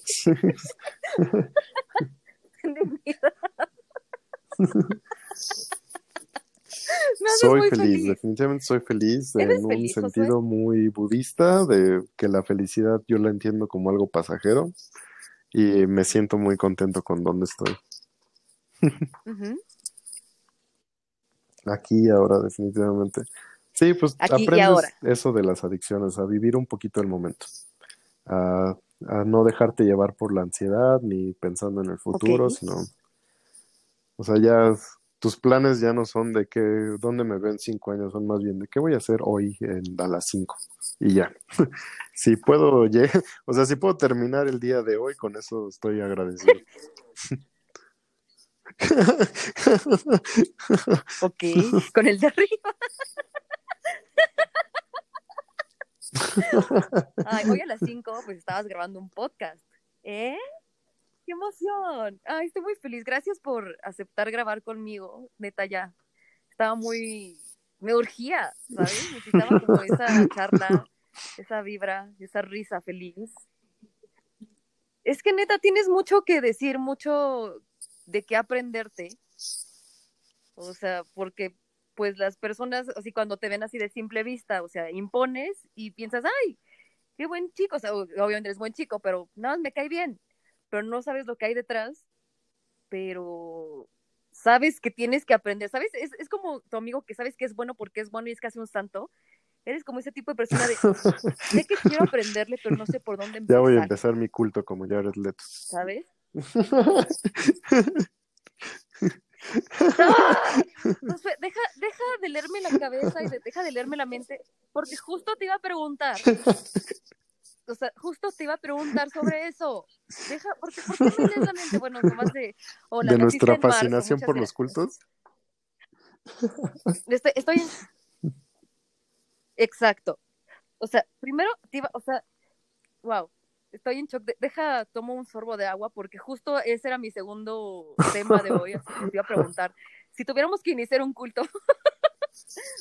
o sea, ya que estamos fascinados con los cultos, Yo, yo ¿De creo que sí sería culto? medio Fight Club, ¿eh? Me- así de ir en contra de las cosas materiales y liberarnos del sistema opresor y cuidar a los gatitos, ponerles agua. opresor.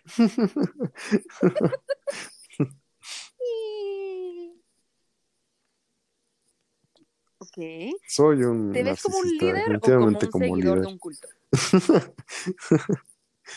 Pero al mismo tiempo siento que yo sería de los primeros en caer en un culto, ¿eh? Ok. Siento que si yo hubiera conocido a, a Keith Raniere, si yo hubiera conocido a, a Charles Manson, te- ya estaría ahí en su culto sin problemas. Justo, ahí te va una pregunta. O sea, ya, ya de entre un lado como más de quiero saber, quiero, saber realmente de- desde tu hombre de ciencia y de cultura que eres. Porque normalmente cuando piensas en un culto o en una secta, la gente se va así como, no mames, o sea, ¿quién cae en un culto? O sea, piensas, no sé, son personas que están viviendo en, no sé, en Utah y tienen trenzas o, ¿sabes? Están encerrados como en una granja bajo tierra, piensan que ya se acabó el mundo, comen patatas, no sé, X, mil cosas. Dices, güey, ¿quién chingos va a caer en un culto? Y después ves a gente que está como súper mamada con, no sé, con Unique, con Mary Kay, Alma, eh, todas esas cosas. Y de repente ves que los cultos, así como por ejemplo Nexum, o sea, no es gente así que tú digas puta, o sea, se ve como que agarras a cualquier persona, a cualquier pendejo y lo metes ahí, o sea, me explico. ¿Cómo? Un buen ¿Qué líder es lo para que empezar. hace Creo que creo que nos faltan líderes. O sea, ahorita históricamente no tenemos ninguna figura así de liderazgo. O sea, no hay un Winston Churchill, no, no hay nada. Estamos en la peor crisis económica de la historia, en una pandemia, y todos nuestros líderes están súper pendejos. Nadie usa este cubrebocas, todos se andan paseando, todos se andan burlando. Entonces, yo creo que si te encuentras de repente a alguien que es lo opuesto, como esa figura, históricamente masculina, aunque no dudo que podría ser una mujer, eh, pero no sé por qué los sociópatas siempre son hombres. Y si te encuentras esta, a esta figura que a lo mejor está loco, pero al menos tiene este liderazgo, pues yo creo que sí caes, ¿no? Sí. Sí, ¿qué, qué, qué pasaría para que alguien como tú, como yo, cayéramos en un culto? O sea, justo separándonos de esa parte de, ay, no mames, yo nunca caería en un culto, de, no sé, del fin del mundo, un culto religioso. Mm, ¿En qué yo creo culto que sí caeríamos en algo bastante darks. Creo que, creo que los dos tenemos esta estética medio darks. A mí me gusta Nine Inch Nails, Marilyn Manson. Cosas oxidadas, la sangre. Sí. Entonces, yo creo que caeríamos en algo ahí medio satánico, es- espiritista. Muy cínico porque, o sea, nuestro líder se tendría que burlar de todo y nos tendría que dar muchas risas. sí. Exactamente, justo, y justo justo porque se burla de no otros cultos, nos haría creer que no culto. estamos en un culto.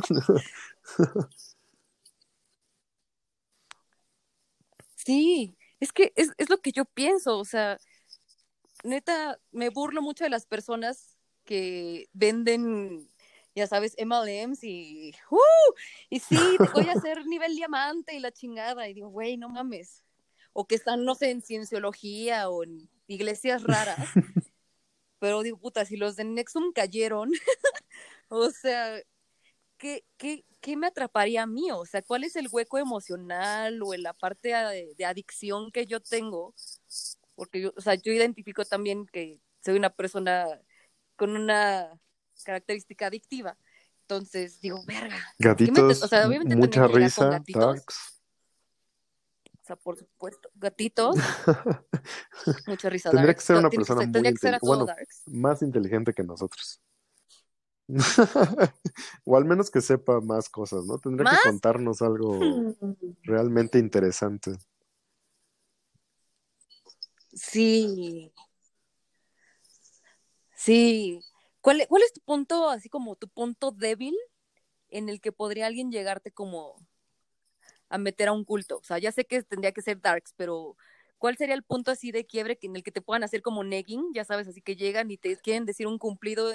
Ay, no sé, siento que como millennials todos somos susceptibles a decir que somos especiales, ¿no? Y únicos y diferentes, definitivamente. Y Únicos y me encanta lo que escribes.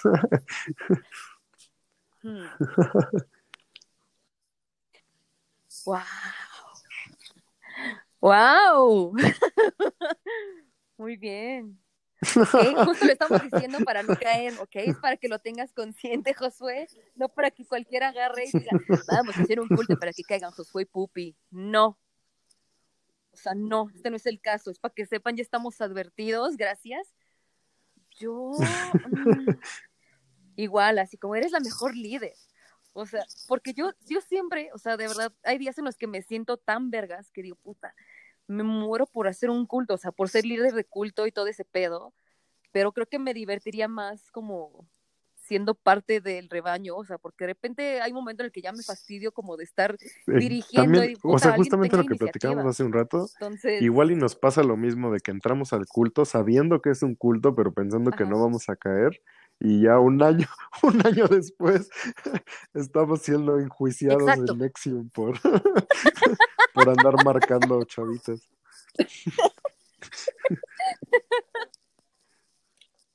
Sí, sí, justo así como, no, güey, es como apostar, güey, no, yo lo voy a tener cuando quiera, y yo cuando quiera me voy a salir, o sea, no mames.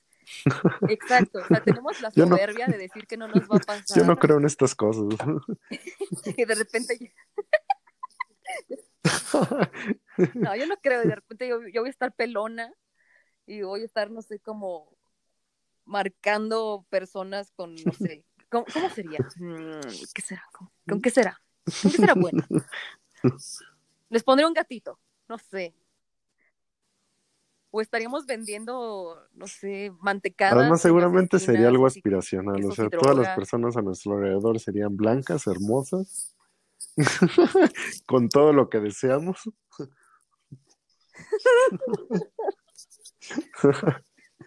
Ok. Oh, Y nosotros pensando, ah, sí, lo podemos conversación lograr. se está tornando muy interesante. ¿Quieres ser tu propio jefe? Bueno, o sea, no sé si estoy también yo tergiversando las cosas. ¿Tú crees que esas partes como de Mary Kay, Oriflame, Sí, sí se vuelve secta. como O sea, a lo mejor secta? en su diseño no, pero sí, definitivamente se vuelve secta. Porque al final, o sea, te lo platican y sí creen en sus propias tonterías y también como que siguen a un líder y tienen sus libros de motivación y sí, sí se vuelve muy sectario.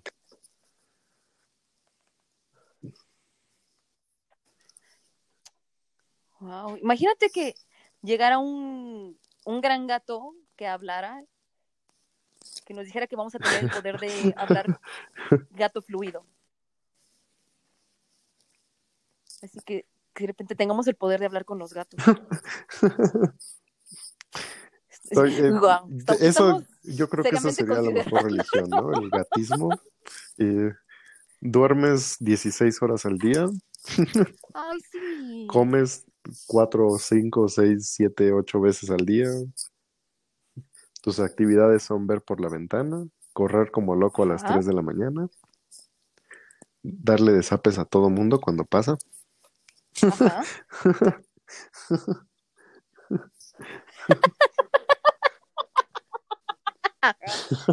Es tierno y hermoso. Sí, y definitivamente. Creo que debemos de volver a esos tiempos de adorar gatos.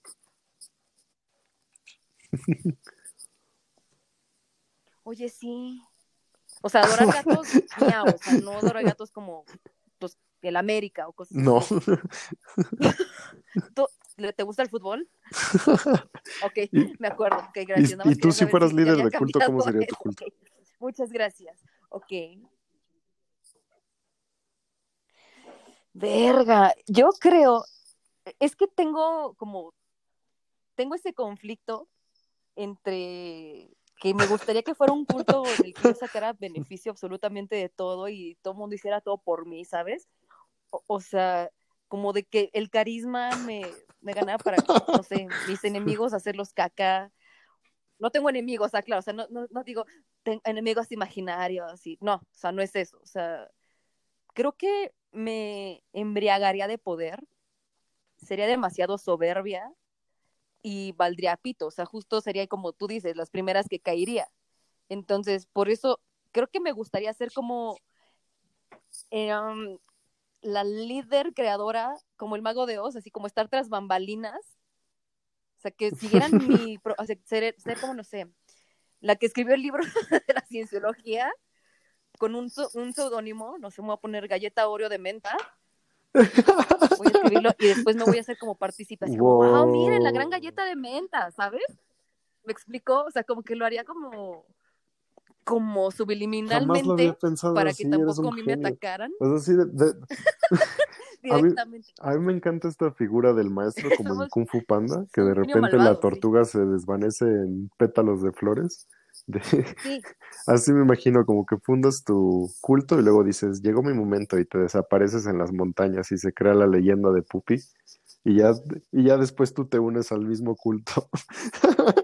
exacto. Sí, es eso mismo que cuando te tiras un pedo y le echas la culpa a otro, o sea, te lo tiras tú y de repente llamas, así gritas, wow, ¿quién se echó un pedo tan feo? ¿Sabes? Y la gente ya empieza a, armar borlote alrededor del pedo y tú llamaste nada más la atención, o sea, me gusta. Sí, eso es lo que yo haría. O sea, si yo hiciera un culto, sería como las enseñanzas, como las enseñanzas de la, de la vieja pedorra, bucanera, de la bucanera Morgan, así yo creo. Y yo diría, wow, ya vieron este libro, y entonces dejaría que personas más loquitas o como geeks o así, ¿sabes? O sea, como que le daría lo que quisieran, así como que sería Ghost Rider. y vería así como, ay, ¿qué le está gustando a esto? Ay, miren, fíjense que ya salió otro. ¡Wow! Miren aquí, amigos. ¿Sabes? Como que yo enterrar mi propio libro y desenterrarlo. ¡Wow! Miren aquí. Sí, eso sería como. ¿Y eso es más narcisista De manipulación que de solo masas. ser líder de culto o menos?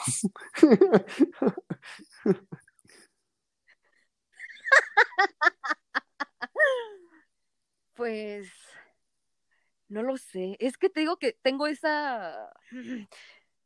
te- Tengo ese conflicto, porque, o sea, también mi, mi otra parte más feliz, más grande, es ayudar a las personas, ¿sabes? O sea, como que sería un cultismo también de felicidad, pero mi lado de la felicidad es conseguirlo a como de lugar. O sea, justo por eso te decía, pues, si alguien me iba a empezar a decir como dar las directrices de cómo iba a ser mi podcast, de cómo tengo que hacerlo como en cuanto a tiempo, estructura, de qué hablar, pues a mí me iba a imputar eso, así algo que me imputa a mí es la autoridad de que alguien me diga o me retroalimente, algo así, entonces como, güey, yo voy a ser tan poderosa que voy a poder tener mi propio medio de hacer mi felicidad, de voy a tener a todos los gatos del mundo, no necesito que me digan, en este edificio no puedes meter mascotas, sino voy a decir, voy a tener una casa tan grande que voy a meter a todos los gatos del mundo. O yo voy a tener dinero para pagar la plataforma del podcast y voy a hablar de lo que yo quiera. Así voy a, de repente voy a estar ahí dando discursos así como la hora nacional, o sea. Eh, Entonces, eh, eh, como que mi culto sería como de rebeldía de haz lo que se te hinche la gana. Eso sería mi culto. Sea, como ir en contra de, del, de- de- del feedback. del feedback. Y te digo, justo, o sea, ahorita que me dices, le mandé cartas a una editorial y me dijeron que en él, chinguen a su madre, métanse su carta por el culo. O sea, usen la de cubrebocas. Sí, No, cabrón, o sea, tú tienes como, trabajas, ¿no? Puedes destinar lo que tal vez te ibas a echar en, no sé, en una, una lady fart, una peda o algo así, en imprimir tu libro o en de repente emocionarte y hacerlo en Amazon. Y comprarlo primero tú para que de repente todo el mundo, wow, ya, ya viste este libro, me encantó. Se lo empiezas a compartir a las personas. O sea, ¿quién chingados tiene más autoridad moral que tú? sí, definitivamente. Y creo que eso que estamos aprendiendo con el, con la cuarentena, ¿no? De cómo empezar tus propios proyectos y usar tu tiempo y Sí. buscar como otros medios. Sí. Me encanta. Gracias, gracias por... cultos en línea. ¿Ves? Lo logramos. Qué emoción. Empezar cultos en línea. Sí, como el coaching. Recuerden, el coaching también es un culto, amigos. No crean que porque es empresarial y te dan coffee break y te ponen a hacer, soy el vendedor más grande del mundo, también es un culto. ¿Ok? A ver, an- antes de que te haga la pregunta, que ya sabes cuál viene, tan, tan, tan, y que también tú Ah, me vas a hacer una a mí, porque pues tú eres la única persona que me va a sacar la verdad alguna vez. Entonces, ¿cuál es tu culto? ¿Cuál es el culto que más morbo te causa o por A mí, qué? el culto que más morbo me, me causa es el de la familia Manson. Me gusta muchísimo. Para empezar, amé la, esta película de Érase una vez en Hollywood. Ok. Es hermosa. O sea, que yo justo estaba como Once Upon a Time. Sí. o sea, yo estaba reflejando toda mi vida en Brad Pitt. Me encanta la escena cuando está arriba arreglando el techo, que, que dice este, ¿por qué me corrieron? Y ya empieza a recordar, Sí. recuerda toda su pendejada y dice, ah, sí, cierto, y sigue arreglando. Y O sea, recuerda justo todo. así me sentí como, ¿por qué estoy aquí? Ah, sí, cierto. Y así, yo recordando todas las pendejadas que hice de, ah, sí, cierto. Como, ah, cierto, ya no me acordaba quién soy. Sí, exacto. Ah, Me encantó. me encanta su personaje, es tan... No, no- no hay ahí un, hay ahí un fondo muy oscuro de que creo que mató a su esposa, pero Va- vamos a ignorar eso. Podemos ignorar ese pequeño detalle. O sea, Natalie Wood, no pasa nada, bye. creo, que, creo que la gente se va a quedar muy perturbada de este podcast. Están viendo como nuestro lado más oscuro. El de la familia Manson No, me, me causa mucho morbo porque Continúa. como que hay muchas historias, o sea, hay quienes dicen que Charles Manson era un agente de la CIA y que en realidad la familia Manson, o sea, los que fueron a matar a, a, al- ahí a Cielo Drive, este, que en realidad ellos querían como formar su propio culto y quitarle poder a, a Charlie, a Charles Manson. Entonces organizaron como sus propios asesinatos y eso, y Charles Manson en realidad nunca planeó nada de eso. Este, pero luego pues lo ves que lo meten a la cárcel y se tatúa una esvástica en la frente y luego sus entrevistas están súper pues locas, están bien bizarras, pero al mismo tiempo están bien profundas. Y Bizarras. no sé si tú has llegado al punto de escuchar sus canciones, pero ahí están en Spotify, hay como tres álbumes. Hay como tres álbumes de, de Charles Manson y es, es mejor músico de lo que piensas, ¿eh? Entonces, Lo voy a poner. Ahorita terminando. A mí me- poner. a mí Para- me para cae mil hacer, veces mejor Charles "Ay, ¿qué estás Manson que Bob Dylan. Charles Manson?" me gusta muchísimo mejor sus canciones. Entonces yo, yo siento que yo hubiera caído sin ninguna entiendo. duda por... O sea, él no me hubiera querido porque creo que era nazi, pero yo sí me hubiera unido felizmente. él no me hubiera aceptado, pero yo hubiera intentado entrar. Acépteme en su secta. Por favor, acépteme, acépteme en su secta. Prometo no, pero estás muy, estás mucho más alto que, ¿Quién sabe? ¿no crees que te hubiera A lo mejor nada más me ponía ahí a limpiar a los caballos en el rancho o algo así. No, nada más a decir que siento que es el único culto que me- tiene ajá, muchísimas drogas de por medio, ¿no? Que todos se metían ácido diario. y-.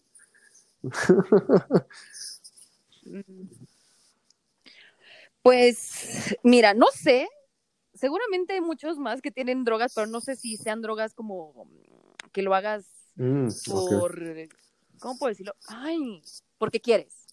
O sea, por iniciativa propia. Seguramente otros los drogan así como, hey, ten esta galletita, o te tenemos que dar esta, es que esta, esta inyección es la sangre de del alien. Ah, no así manches, como, claro que sí. a mí los que me encantan no son Claro los de Heaven sí. Gate, Heaven's Gate, ¿sabes?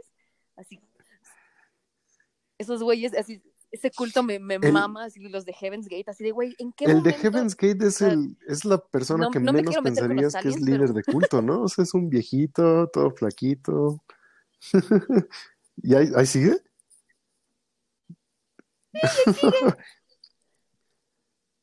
A mí me, me encanta la idea de que Sí. los tenis que traían puestos se vendieron por completo en Adidas porque sacaron la foto de los miembros. En el- Sí. o sea, nomás están con la cobija de que ya están muertos y los zapatitos.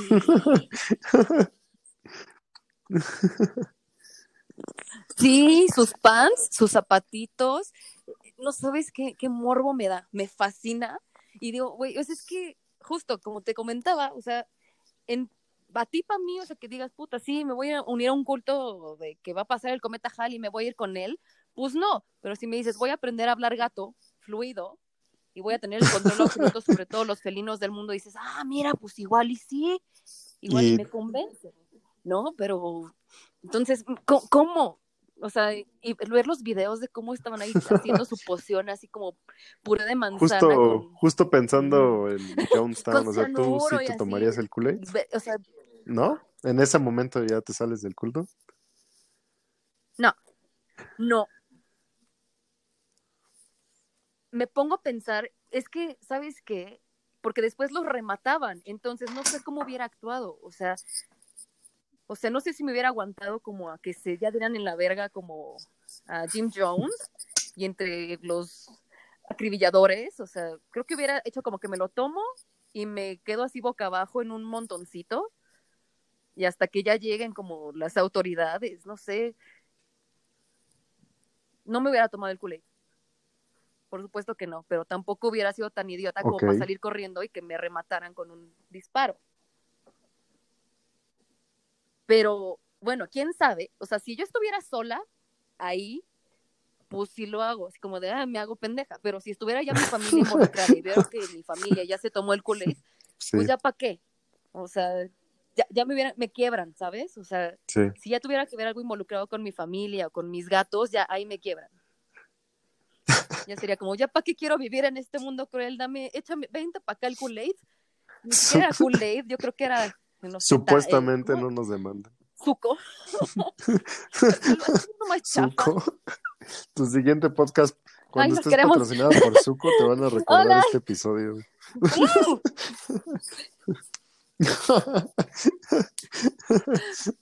Pues, ¿qué tal que venden más? Así como, como Nike, ¿eh? Sus tenis. ¿Mm? Visión. Esta es visión. Recuerden que voy a ser líder de un culto, entonces. ¿Y qué tal que pongo a Zuko como lo más, el, más grande? ¿Ah? ¿Ah? ¿Mm? Siempre hay que saber cómo salir. También está interesante la los- evolución de los de los- líderes de culto, ¿no? O sea, si ahora la versión moderna es Jared Leto, siento que tiene mucho sentido como hipster son, medio hippie, sucio. rockero, con buenos, con buenos seguidores en Instagram. Ok. Sí. ¿Tú crees? Sí. ¿Sabes quién se me hace que algún día va a ser así? Y guarden este capítulo. Así como, así como en el 2013 estaba de moda decir guarda este tweet. Se me hace que bajita la mano Joaquín Phoenix sí se va a hacer como líder de culto por ir en contra de ir en contra de todo el sistema, así como, eh, todo el mundo vamos a usar la el mismo saco, así como si fuéramos personaje de los Simpson, la misma ropa todos los días. O Tal vez, ¿eh? Tal vez. que no sé.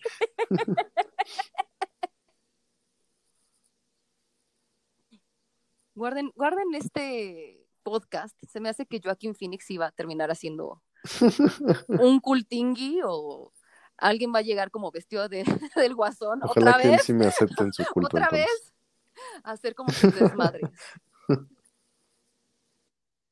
Ah, yo creo que sí. Sí.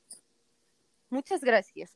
Y ahora, ahora sí, hablando de cómo salir adelante de las pendejadas y para ir cerrando esta hermosa charla. Josué, como sabes, este programa se llama De Pendejada Chronicles. ¿Cuál ha sido Ay. tu más grande pendejada? Mi más grande pendejada. Ya, ya hablé de cosas obscuras de mi vida. Sí, una que nos haga reír. O sea, ya, ya, ya hablaste de la parte más densa de tu vida. Mm, Sí. no lo sé, tengo que pensar. Ah, ¿sabes qué? Hay una historia bastante chistosa y como siempre involucra el alcohol. Es- Estaba con mi amigo, estaba con mi amigo Andy, eh, que es músico y anda ahí haciendo sus cosas. Y fuimos a Coyoacán a beber. Este, me acuerdo que era Halloween. Entonces, este, nos tomamos, yo creo que como tres litros de chela cada quien, o sea, estábamos bastante ebrios. Y luego fuimos por mezcal y nos tomamos este shots de mezcal, ah, de esos baratísimos de Coyoacán de 20 pesos el shot o no sé cuánto costaban. Y después salimos del bar de mezcal y la idea era pasar al Seven por cervezas e ir a casa de Andy. Entonces salimos, pasamos al Seven, compramos cervezas y empezamos a caminar. Yo ya bien pedo escuché que había una fiesta de Halloween en algún lado. Entonces le- les dije, hay que ir a- hay que buscar la fiesta y entrar a la, fiesta, ¿no? Y me dice, no, ¿cómo crees? No sé qué, este, ya vámonos. Y yo empecé a caminar, me alejé de ellos y vi que había unos güeyes entrando a una casa. Entonces me metí con ellos, así como sin nada. Y llegué a la parte de atrás del jardín y, oh, voilà, era la peda de Halloween ahí en una super casa de Coyoacán, hermosa, puro chavito, igual que yo. Esto ya fue hace ya un rato. Y este, o sea, llego y luego, luego llego a una mesa y me empiezo a servir y de repente se me acerca alguien y me dice, oye, este, ¿tú- ¿tú eres de aquí? Le digo, este, sí, acabo de entrar, no sé qué. Y me dice, ah, ok, y de repente van por la dueña de la casa y le preguntan a la dueña de la casa de, oye, ¿conoces a, a este güey? Y se me queda viendo, también ya estaba borrachísima, y dice, sí, es mi amigo, no sé qué, y me agarró y me llevó una mesa como hasta atrás y me dijo, no, aquí sírvete, no sé qué, yo no la conocía, no tengo ni idea de quién es, no me acuerdo de su cara, ella tampoco de mí, y ya se desapareció y yo me quedé ahí en la fiesta, empecé a platicar con los güeyes que estaban ahí, empecé a bailar y como eso de las, no sé, han de haber sido como las 4 de la mañana, este, chequé mi celular y ya tenía, ya sabes, 30 llamadas perdidas, de que Andy y su amigo me estuvieron buscando por todo Coyoacán, gritando, Josué, ¿dónde estás? ¿Qué hiciste? Mandándome mensaje, ¿estás bien? ¿Estás bien? ¿Te llevas, te llevó la patrulla? ¿Qué ¿O qué chingados dónde estás? Y yo súper feliz en la peda ahí en Coyoacán con desconocidos. Pero como que entre la borrachera, como a las 4 de la mañana, me entró un poquito de lógica y dije, creo que mejor me voy ahorita, porque si me quedo a dormir o algo, pues mañana ya sobrios se van a dar cuenta que nadie me conoce, ¿no?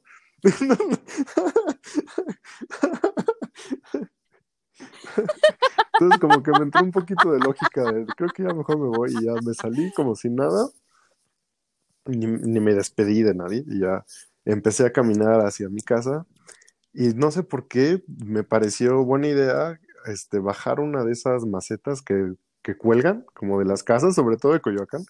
De ahí bajé una, ya sabes que tiene como los alambritos. Entonces ahí voy caminando por Coyoacán hacia mi casa con la planta en una mano. Y luego de repente me encontré un cono de esos de tránsito, los naranjas, ni siquiera en buen estado. o sea, es el peor cono que has visto en tu vida y ha sido arrollado. Uy. Exacto, que ya los Más guango el camión de la los que basura tienen como el hoyo cuántas así en la veces. puntita. También lo agarré. Y ahí voy como pendejo, en una mano el pinche cono gigante y en la otra la maceta, caminando hacia mi casa. Y me acuerdo que más o menos, o sea, ca- cada cinco cuadras bajaba las dos y decía, no mames, está bien pesado, y las volví a cargar. Y ahí seguía caminando como estúpido. De, "Ah, está bien difícil, y bajaba la planta y el cono y otra vez. Está bien, está bien dif- Bueno, hay que seguirle, ni modo. Está bien difícil. Y ya al otro día amanecí, amanecí ahí con un cono y una maceta y ninguna explicación.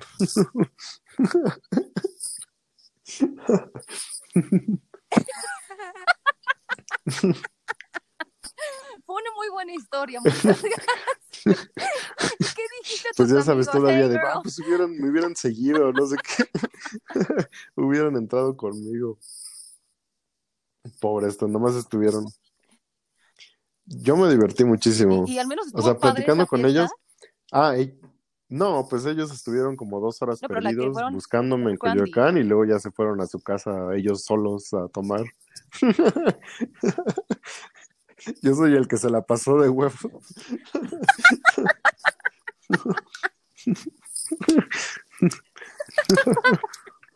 Muchas gracias por esa bella historia. ¿Cuál ha sido tu peor pendejada? Ok. ¿Tú tienes algo que preguntarme?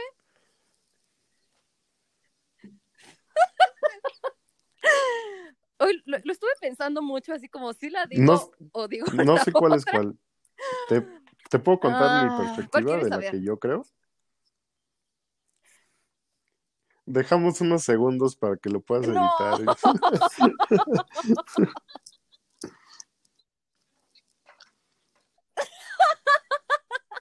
¿Cuál es tu perspectiva ¿Sí de la que Eh. tú conoces? ¡No!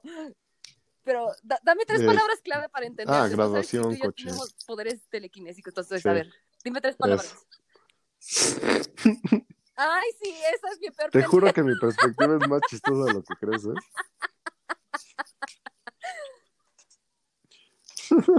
No, no, no quiero. Mejor voy a otra. Nueve años. tú. Tú Zoom.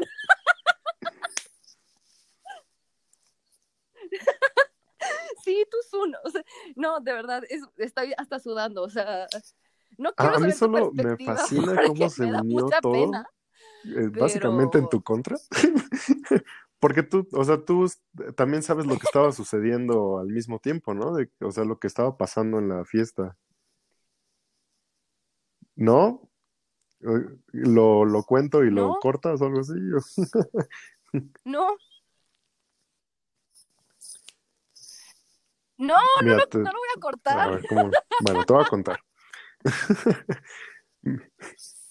Vamos a omitir ciertos detalles, pero mientras tú estabas en el baño, otro de nuestros amigos y que venía en el mismo grupo estaba en Ajá. el otro baño.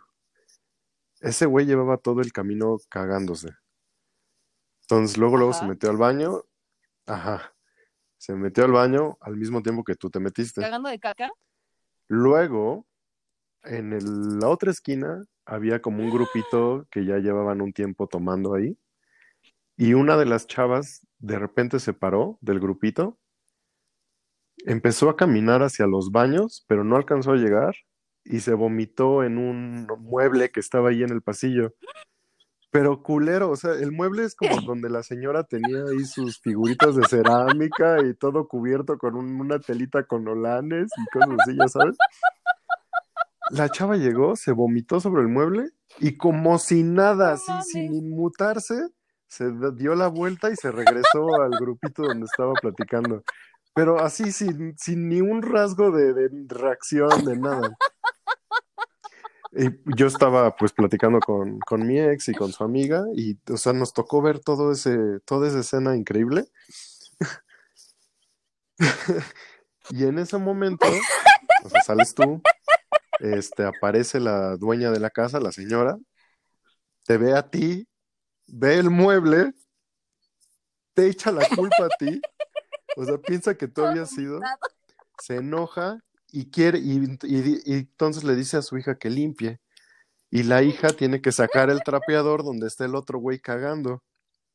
Entonces la hija no puede, la hija no puede sacar el trapeador ni nada para limpiar porque está el otro güey en el baño, que ya lleva ahí como 20 minutos o media hora, no sé, lleva un buen...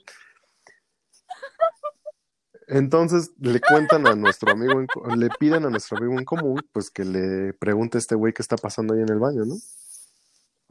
Y le, bueno, no sé cómo le llames tú, este, Amigo. todavía es mi amigo. Y ya este, le toca y le dice, oye, ¿qué, qué pasó? ¿Todo bien? Ajá. Y el güey se había cagado en su pantalón. O sea, por eso llevaba como pinches 30 minutos ahí en el baño y no podía salir. Entonces la, la señora ve su mesa, te ve a ti, ve al güey cagado en sus pantalones, no pueden limpiar y ya fue cuando nos corren de esa casa.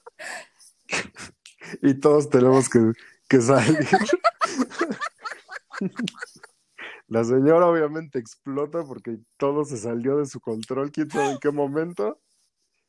Y ya nos, nos salimos y yo terminé en un Seven que estaba ahí enfrente y que ustedes quién sabe qué pasó. Pero a mí lo, o sea, a mí lo que me fascina es cómo se juntó como todas las historias para el caos perfecto.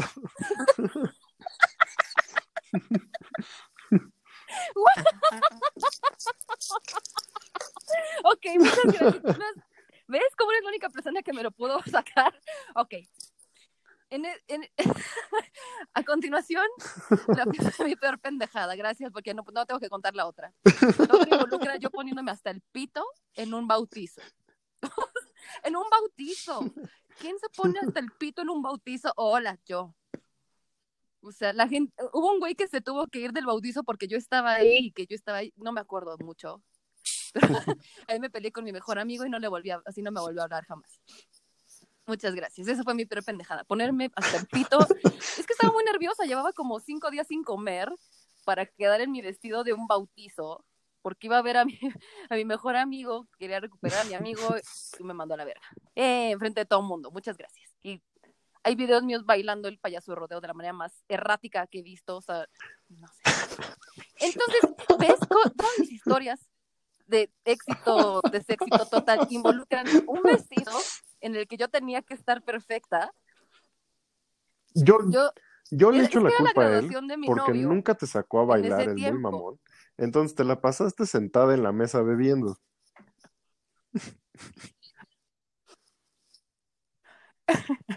Y espérate, no, el deta- hay otro detalle.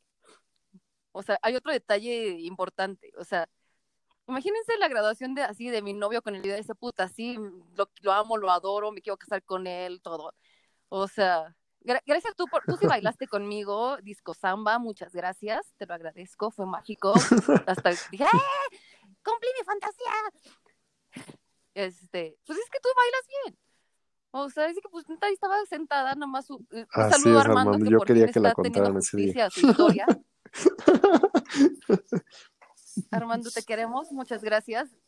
No me lo pudiste tú sacar, ya, ya me lo está sacando Josué, muchas gracias. Y ese día salió mucho, pobrecito. El caso es que, pues yo para, o sea, hasta le pedí a uno de mis exnovios, así diseñado, me hiciera mi vestido porque quería verme guapísima. Me veía guapísimo, ese vestido precioso, hermoso, divino, pero pues una, estaba en mi época de que no quería ni, ni comer nada. me la viví tomando jugo verde para estar bien en ese vestido, porque además estaba como, e- era, no sé, e- era una persona rara mi exnovio, entonces, e- era, era como un líder de culto, entonces, era como, por favor, sí, dime que sí, me veo bonita, ¿no? Entonces, yo era vegetariana, pero llevaba siendo vegetariana muchísimo tiempo. Entonces, en el menú de la graduación, se le olvidó pedir el menú vegetariano. Mm. Y era la entrada, me acuerdo perfectamente que era surimi. o sea, era como, suri- era como un, castillo, un pastel de surimi con Filadelfia y camarones. la- ya sabes, siempre la crema, pedorra, eh, había pollo, había carne, o sea, y yo así como de, es que yo soy vegetariana. No, pues se me olvidó pedir el menú vegetariano, pero pues ya mi familia ya pagó el reto, entonces te lo comes. Y así como de, o sea, imagínate. Y pues obviamente yo sentada ahí con mi suegra y así con toda mi fa- su familia y así como de, ay, hola, me encanta, me encanta comer carne. Yo comer. Y pues ahí fue la acabó, o sea, no había comido yo como en dos, tres semanas. Y pues de repente, pues ese día, me acuerdo que yo había ido a la, a la mexicana y compré, había tres por dos, en, pues, era Julio, y gracias, Julio regalado, había pues, tres por dos que como llevé la champaña, que el alcohol, ta, ta. pues todos sus amigos, pues uno era sommelier, entonces llevó como que tres vinos, llevó un oporto que no lo puedo, así de verdad, literal, olerlo, no puedo oler el oporto sin recordar la triste historia de mi vida. y pues estaba yo ahí sentada ignorada, así como ver a Melania Trump. Y pues yo bailé, bailé, bailé y fui feliz. Hasta que de repente, pues, en el coche, pues le vomité todo el coche al pobre Armando. O sea, todo pobre Armando así, su corbatita, su traje. Pero yo iba dormida, o sea, porque dijeron, vamos a seguirla. Y yo así como, sí. Y me dormí en el coche, todo estaba tranquilo. Pero de repente, Que además era de tus suegros. Ajá, o sea, todo era como súper rápido, porque según esto íbamos a seguirla en casa de, de mi novio. No sé por qué terminamos Ah. yendo ahí a, a ese lugar. ese departamento. pero en el camino, o sea, yo estaba súper bien, o sea, yo estaba súper bien, pero de repente sentí, ¿sabes? Como que el, o sea, que ya, ya cuando nos íbamos, yo sí sentí así como el, ¿sabes? En la panza, porque no, no puedo decir que fue la peda más grande que me he puesto, porque no, y ni siquiera en mi peda más grande he vomitado, o sea, es la única vez que vomité, pero, o sea, ya, fue lo más horrible que me pudo haber pasado, pobre Armando, yo llorando, o sea, el vestido lo Yo, tiré. o sea, yo cuando me bajé nomás estabas, estabas tú llorando, Armando completamente cubierto y tu exnovio cagado de risa. Mi exnovio no estaba cagado de risa, mi exnovio gritando hasta lo que me iba a morir. ¿Ah, sí? No mames, me cortó ahí, me gritó, me dijo, ay, le había comprado un viaje a Disney, dos semanas después nos íbamos, y cancela ese No manches. y eres un pinche fraude, eres una mierda, y eres...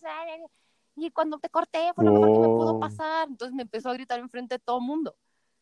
Entonces por eso yo... y mi, mi suegra toda linda así como de, ay, seguramente fue por el menú. Ya ves, ¿por qué no le comiste el menú vegetariano? Y yo así como, porque pues me sentía de la verga. O sea, porque estaba como... Yo estaba totalmente consciente así como de, "Ah", pero pues me sentía mal, el estómago me hizo como chuza, horrible. Digo, he estado peor de peda en otras ocasiones y nada. Entonces me empezó a gritar enfrente de todo el mundo, eres un pinche fraude y tus pinches carreras Spartans son una mierda. Y cuando te corté la otra vez, yo vivía tan feliz y bla, bla, bla, y me cancelas ese pinche viaje a ti. Así como "Ah". No mames. Entonces me empezó a gritar ahí enfrente de todo el mundo. Wow. Y yo, y Armando así como, bueno, a cambiarme tranquilos, regreso. Ya, después ya le compré como unas corbatas al no, pero fue el peor día de mi vida. o sea,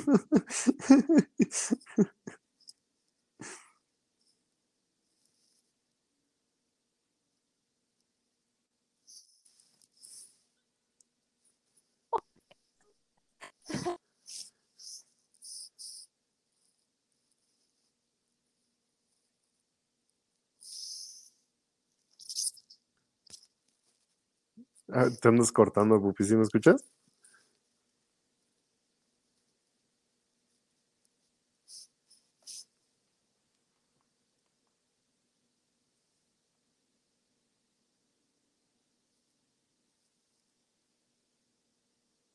Entonces,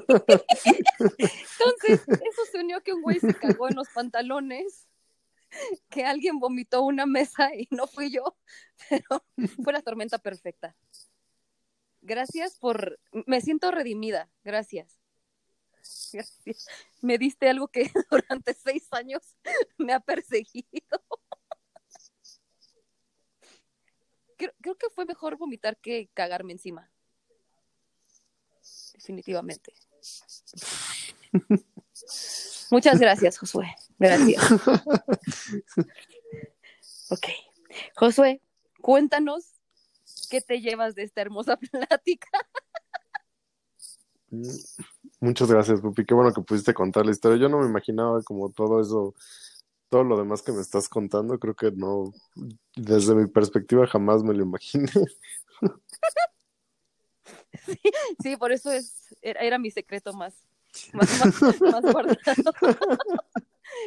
Era mi vergüenza más grande del mundo. Y al menos ahorita también te puedes reír.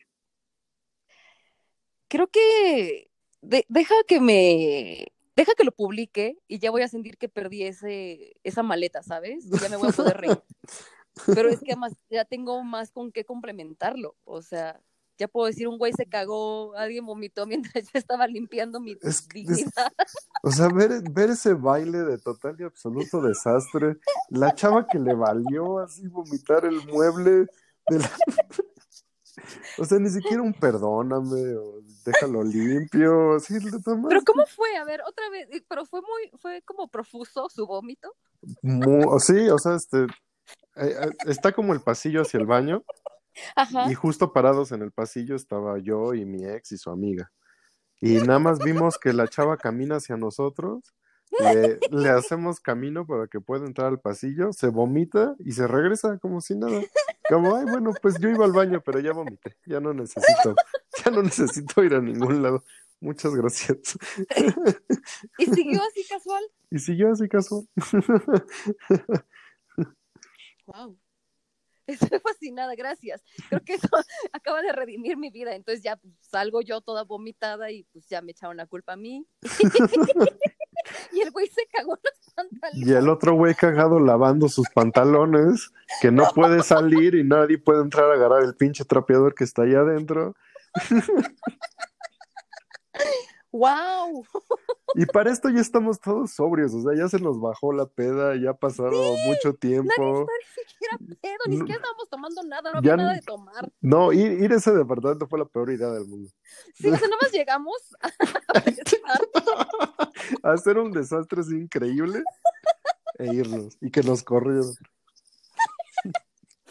Bueno, estoy muy feliz, muchas, creo que sí, ya lo puedo decir riéndome. Hoy, hoy te amo más que antier. Ah, acabas, acabas de, de sanar años de terapia. Sí. Gracias. Si nos corrieron de ahí, créeme que no fue por tu culpa, fue por esta chava y por el otro pendejo en el baño, El cacas. el cacas. ¡Wow! Gracias.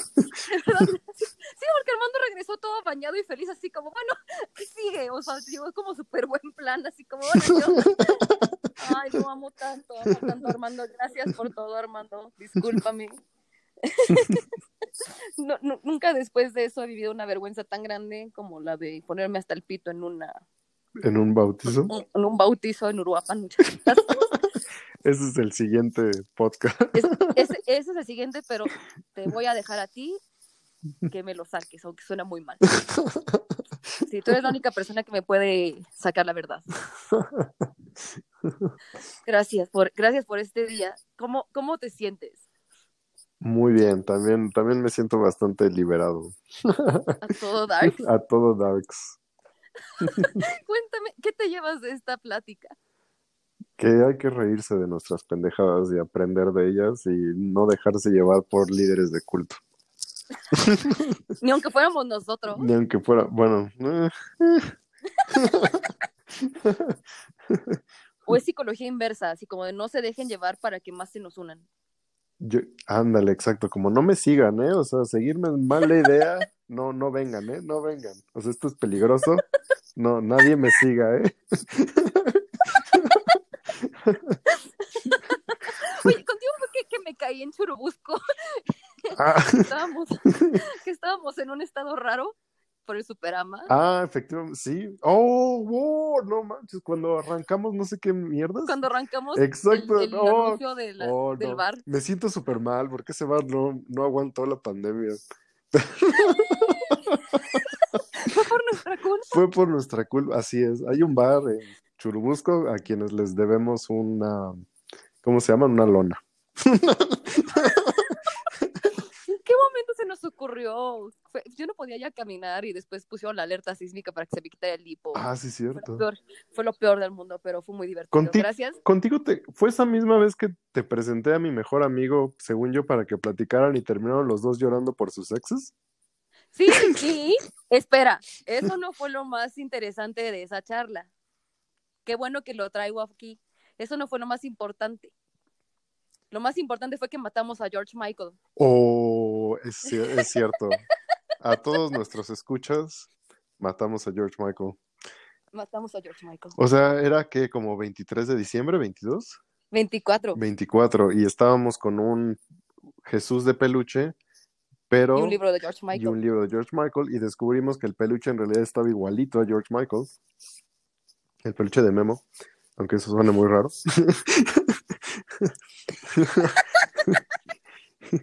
Y, o sea, empezamos como a cantar algunas de sus canciones y ahí teníamos a George Michael jugando con él y al otro día, o ni siquiera al otro día, como a las pocas horas anunciaron A que había horas. fallecido, ¿no? Sí, last Christmas. y fue como, Eh, ¡Josué! ¡Matamos a George Michael! es muy cierto, matamos a George Michael. Matamos a George Michael.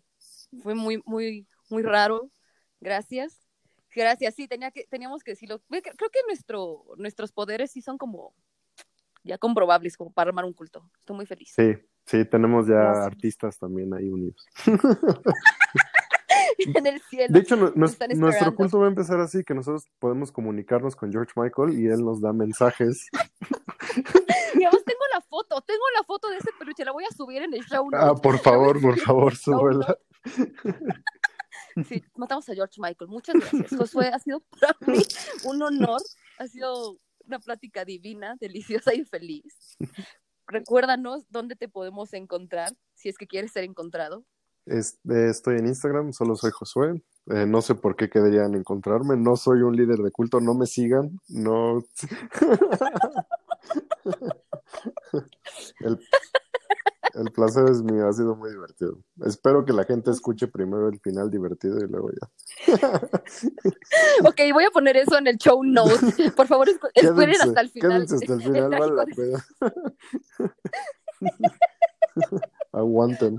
Te quiero con todo mi ser, te adoro. También te quiero mucho. Gracias por hoy. Gracias por hoy. Disfruta tu semana, disfruta tu carrera feliz y espero que te rías muchísimo el domingo escuchando este episodio. ok, y recuerden, a mí me encuentran como Lanori, L-A-N-O-R-I-I, y mi página es lanori.com porque vivo en el 2000.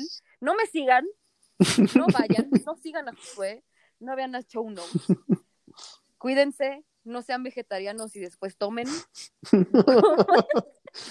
Y recuerden que cuando ustedes piensen que están vomitados, alguien ya se cagó en sus pantalones. ¡Adiós! Bye, Bye, te quiero. te quiero.